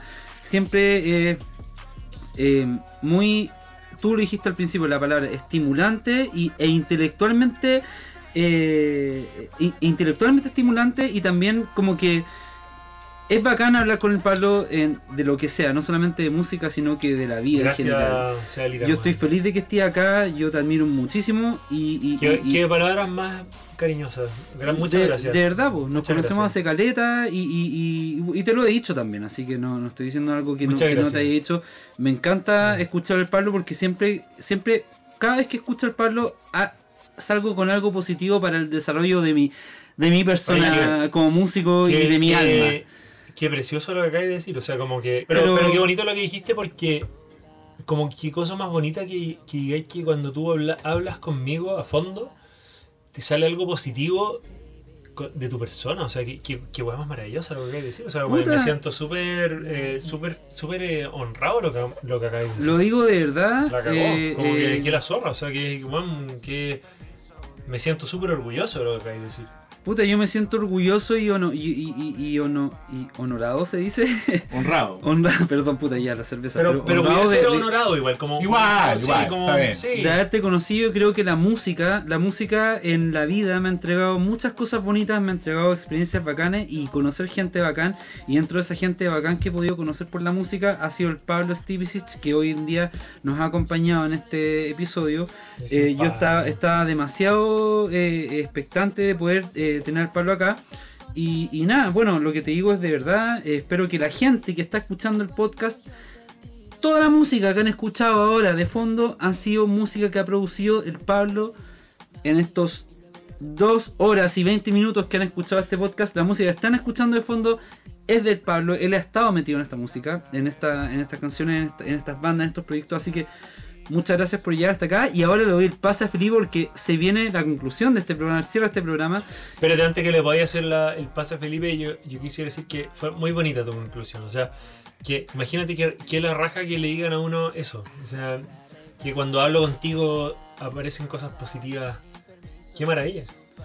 Siempre, siempre, incluso con las cosas que yo, yo- también soy una persona, Felipe lo ha, lo ha experimentado, yo soy bien confrontacional muchas veces, yo digo lo que pienso y con y el Pablo tiene una actitud y, un- y una y una y una, una impronta que, que me encanta a mí, que es la de no ser un condescendiente, de no decir que sí a todo, sino que expresar sus ideas dentro de, cierta- gracias, de, la, libertad Siento- que tenemos de, expresar. Siento que te pegaste un- una, una, una, mm, una, una, como unas palabras muy, muy dulces hacia mi persona, así que te lo agradezco. Te lo digo verdad, no solo no, no porque estemos ahora en, Mm. en este podcast, sino que lo digo verdad. Y, y, y, y, y, mm, y nada, a mí, yo valoro siempre a la gente que, que, que no es condescendiente, que no te dice que sí a todo, ¿cachai? Y el Pablo es de esas personas que cuando tú trabajas con él y tienes la oportunidad de conversar con él, él te va a decir las cosas que no le, no le parecen, ¿cachai?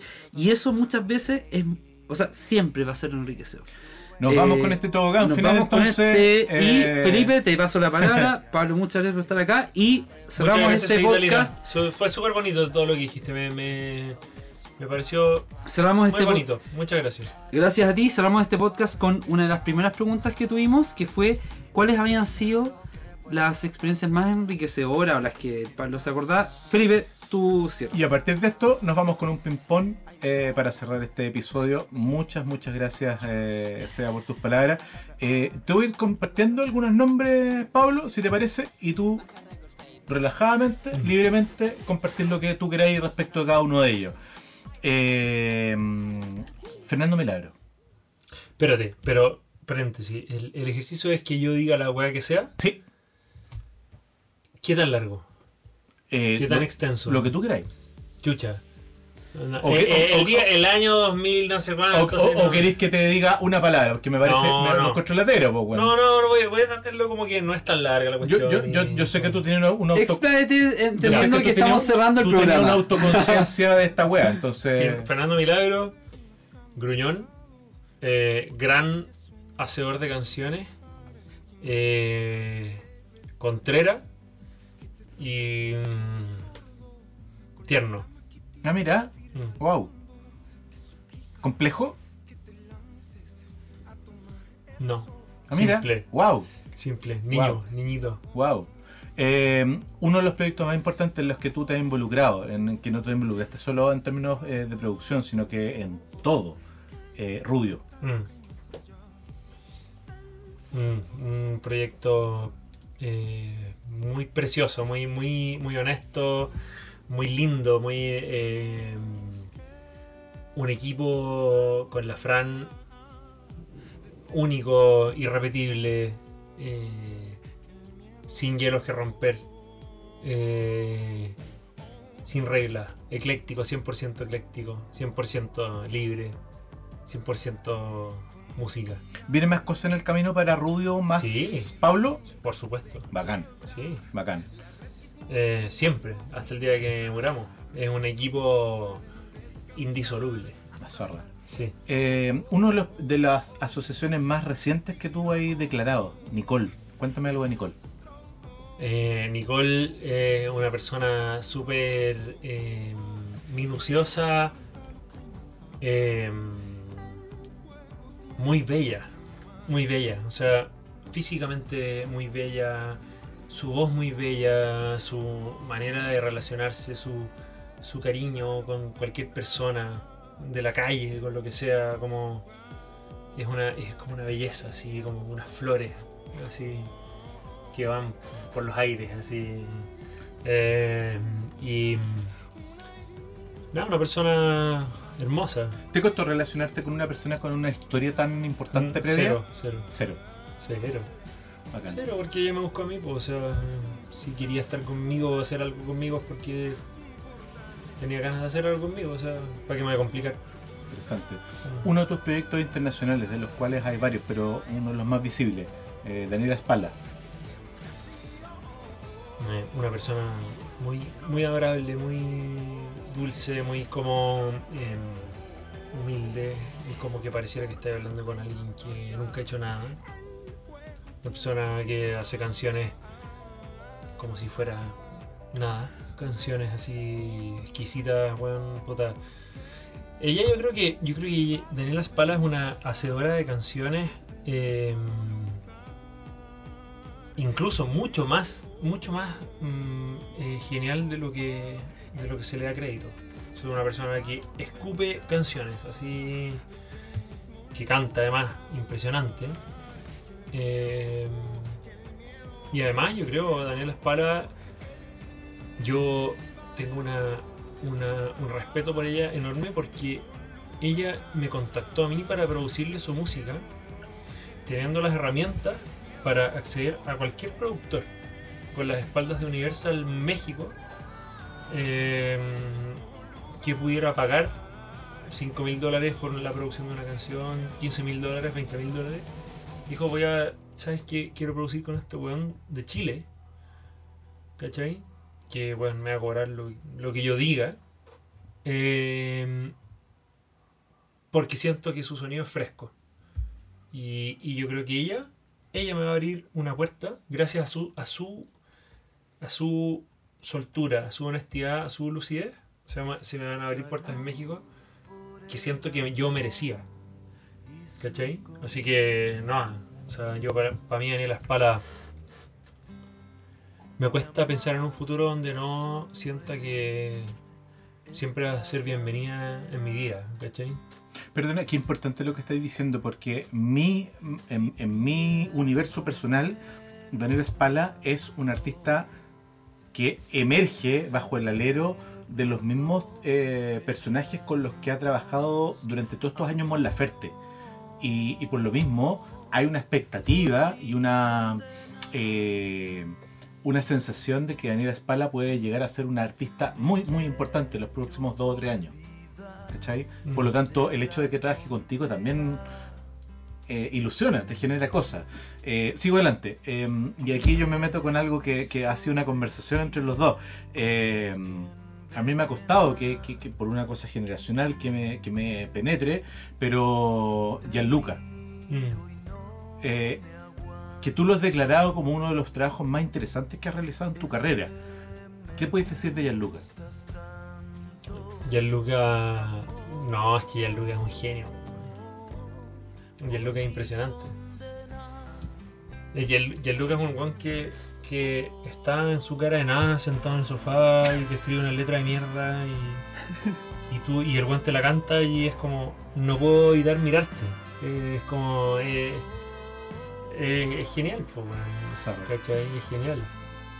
Qué lástima esto que le pasó a la Funa y eso porque porque porque lo, lo, lo debilita.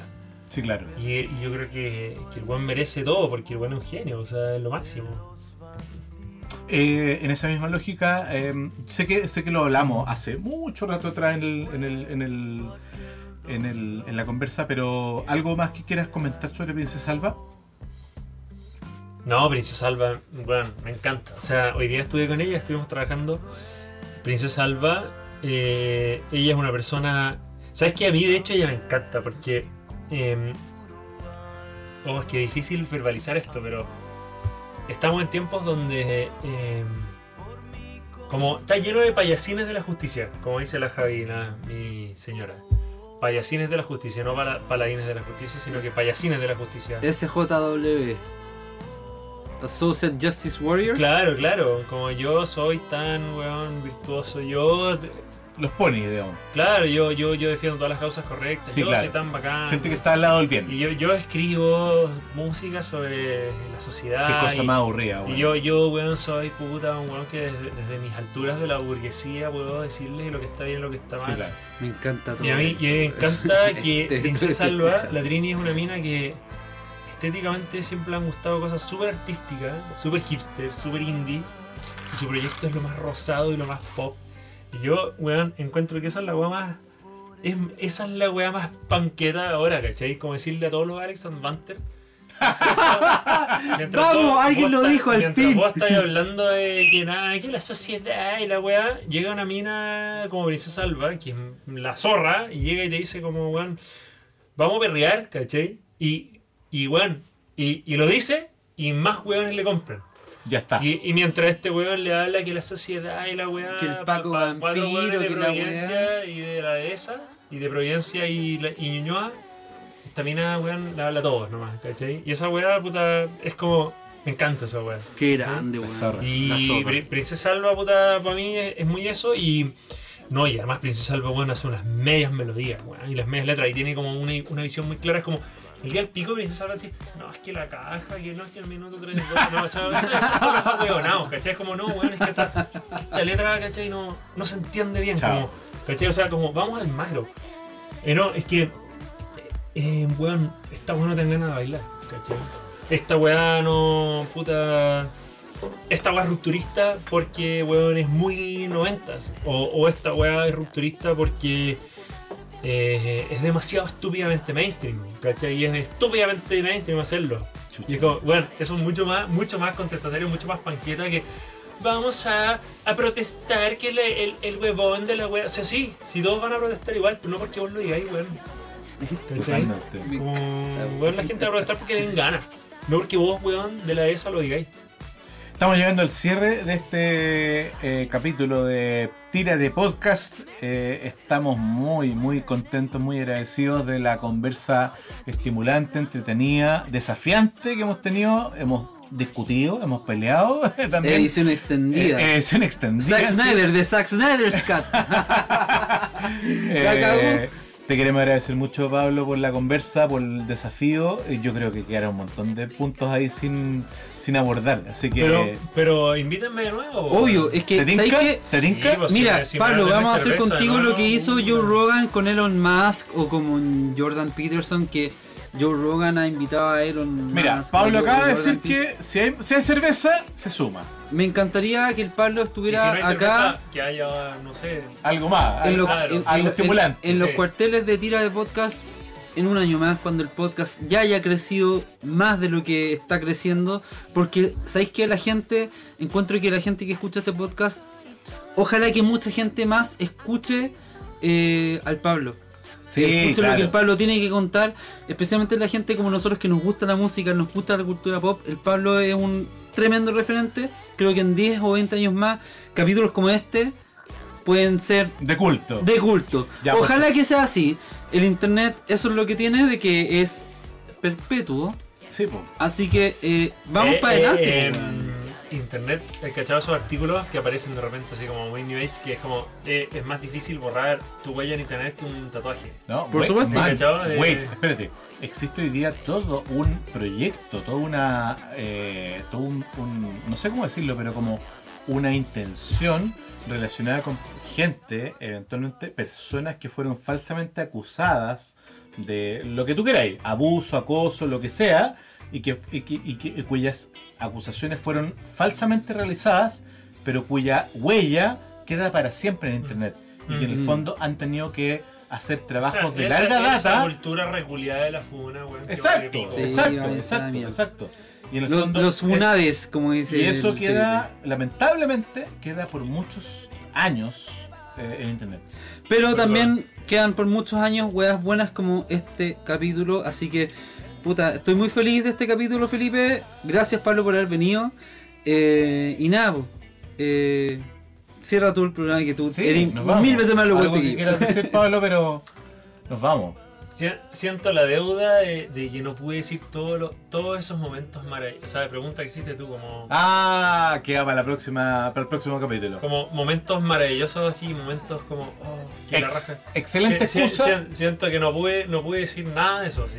Como que excelente hay- hay- excusa hay por la próxima invitación. Millones, millones. Listo. Muchas gracias. Buenas noches. Gracias, Nos vemos. Pablo. Gracias, Felipe. Nos vemos. Vamos.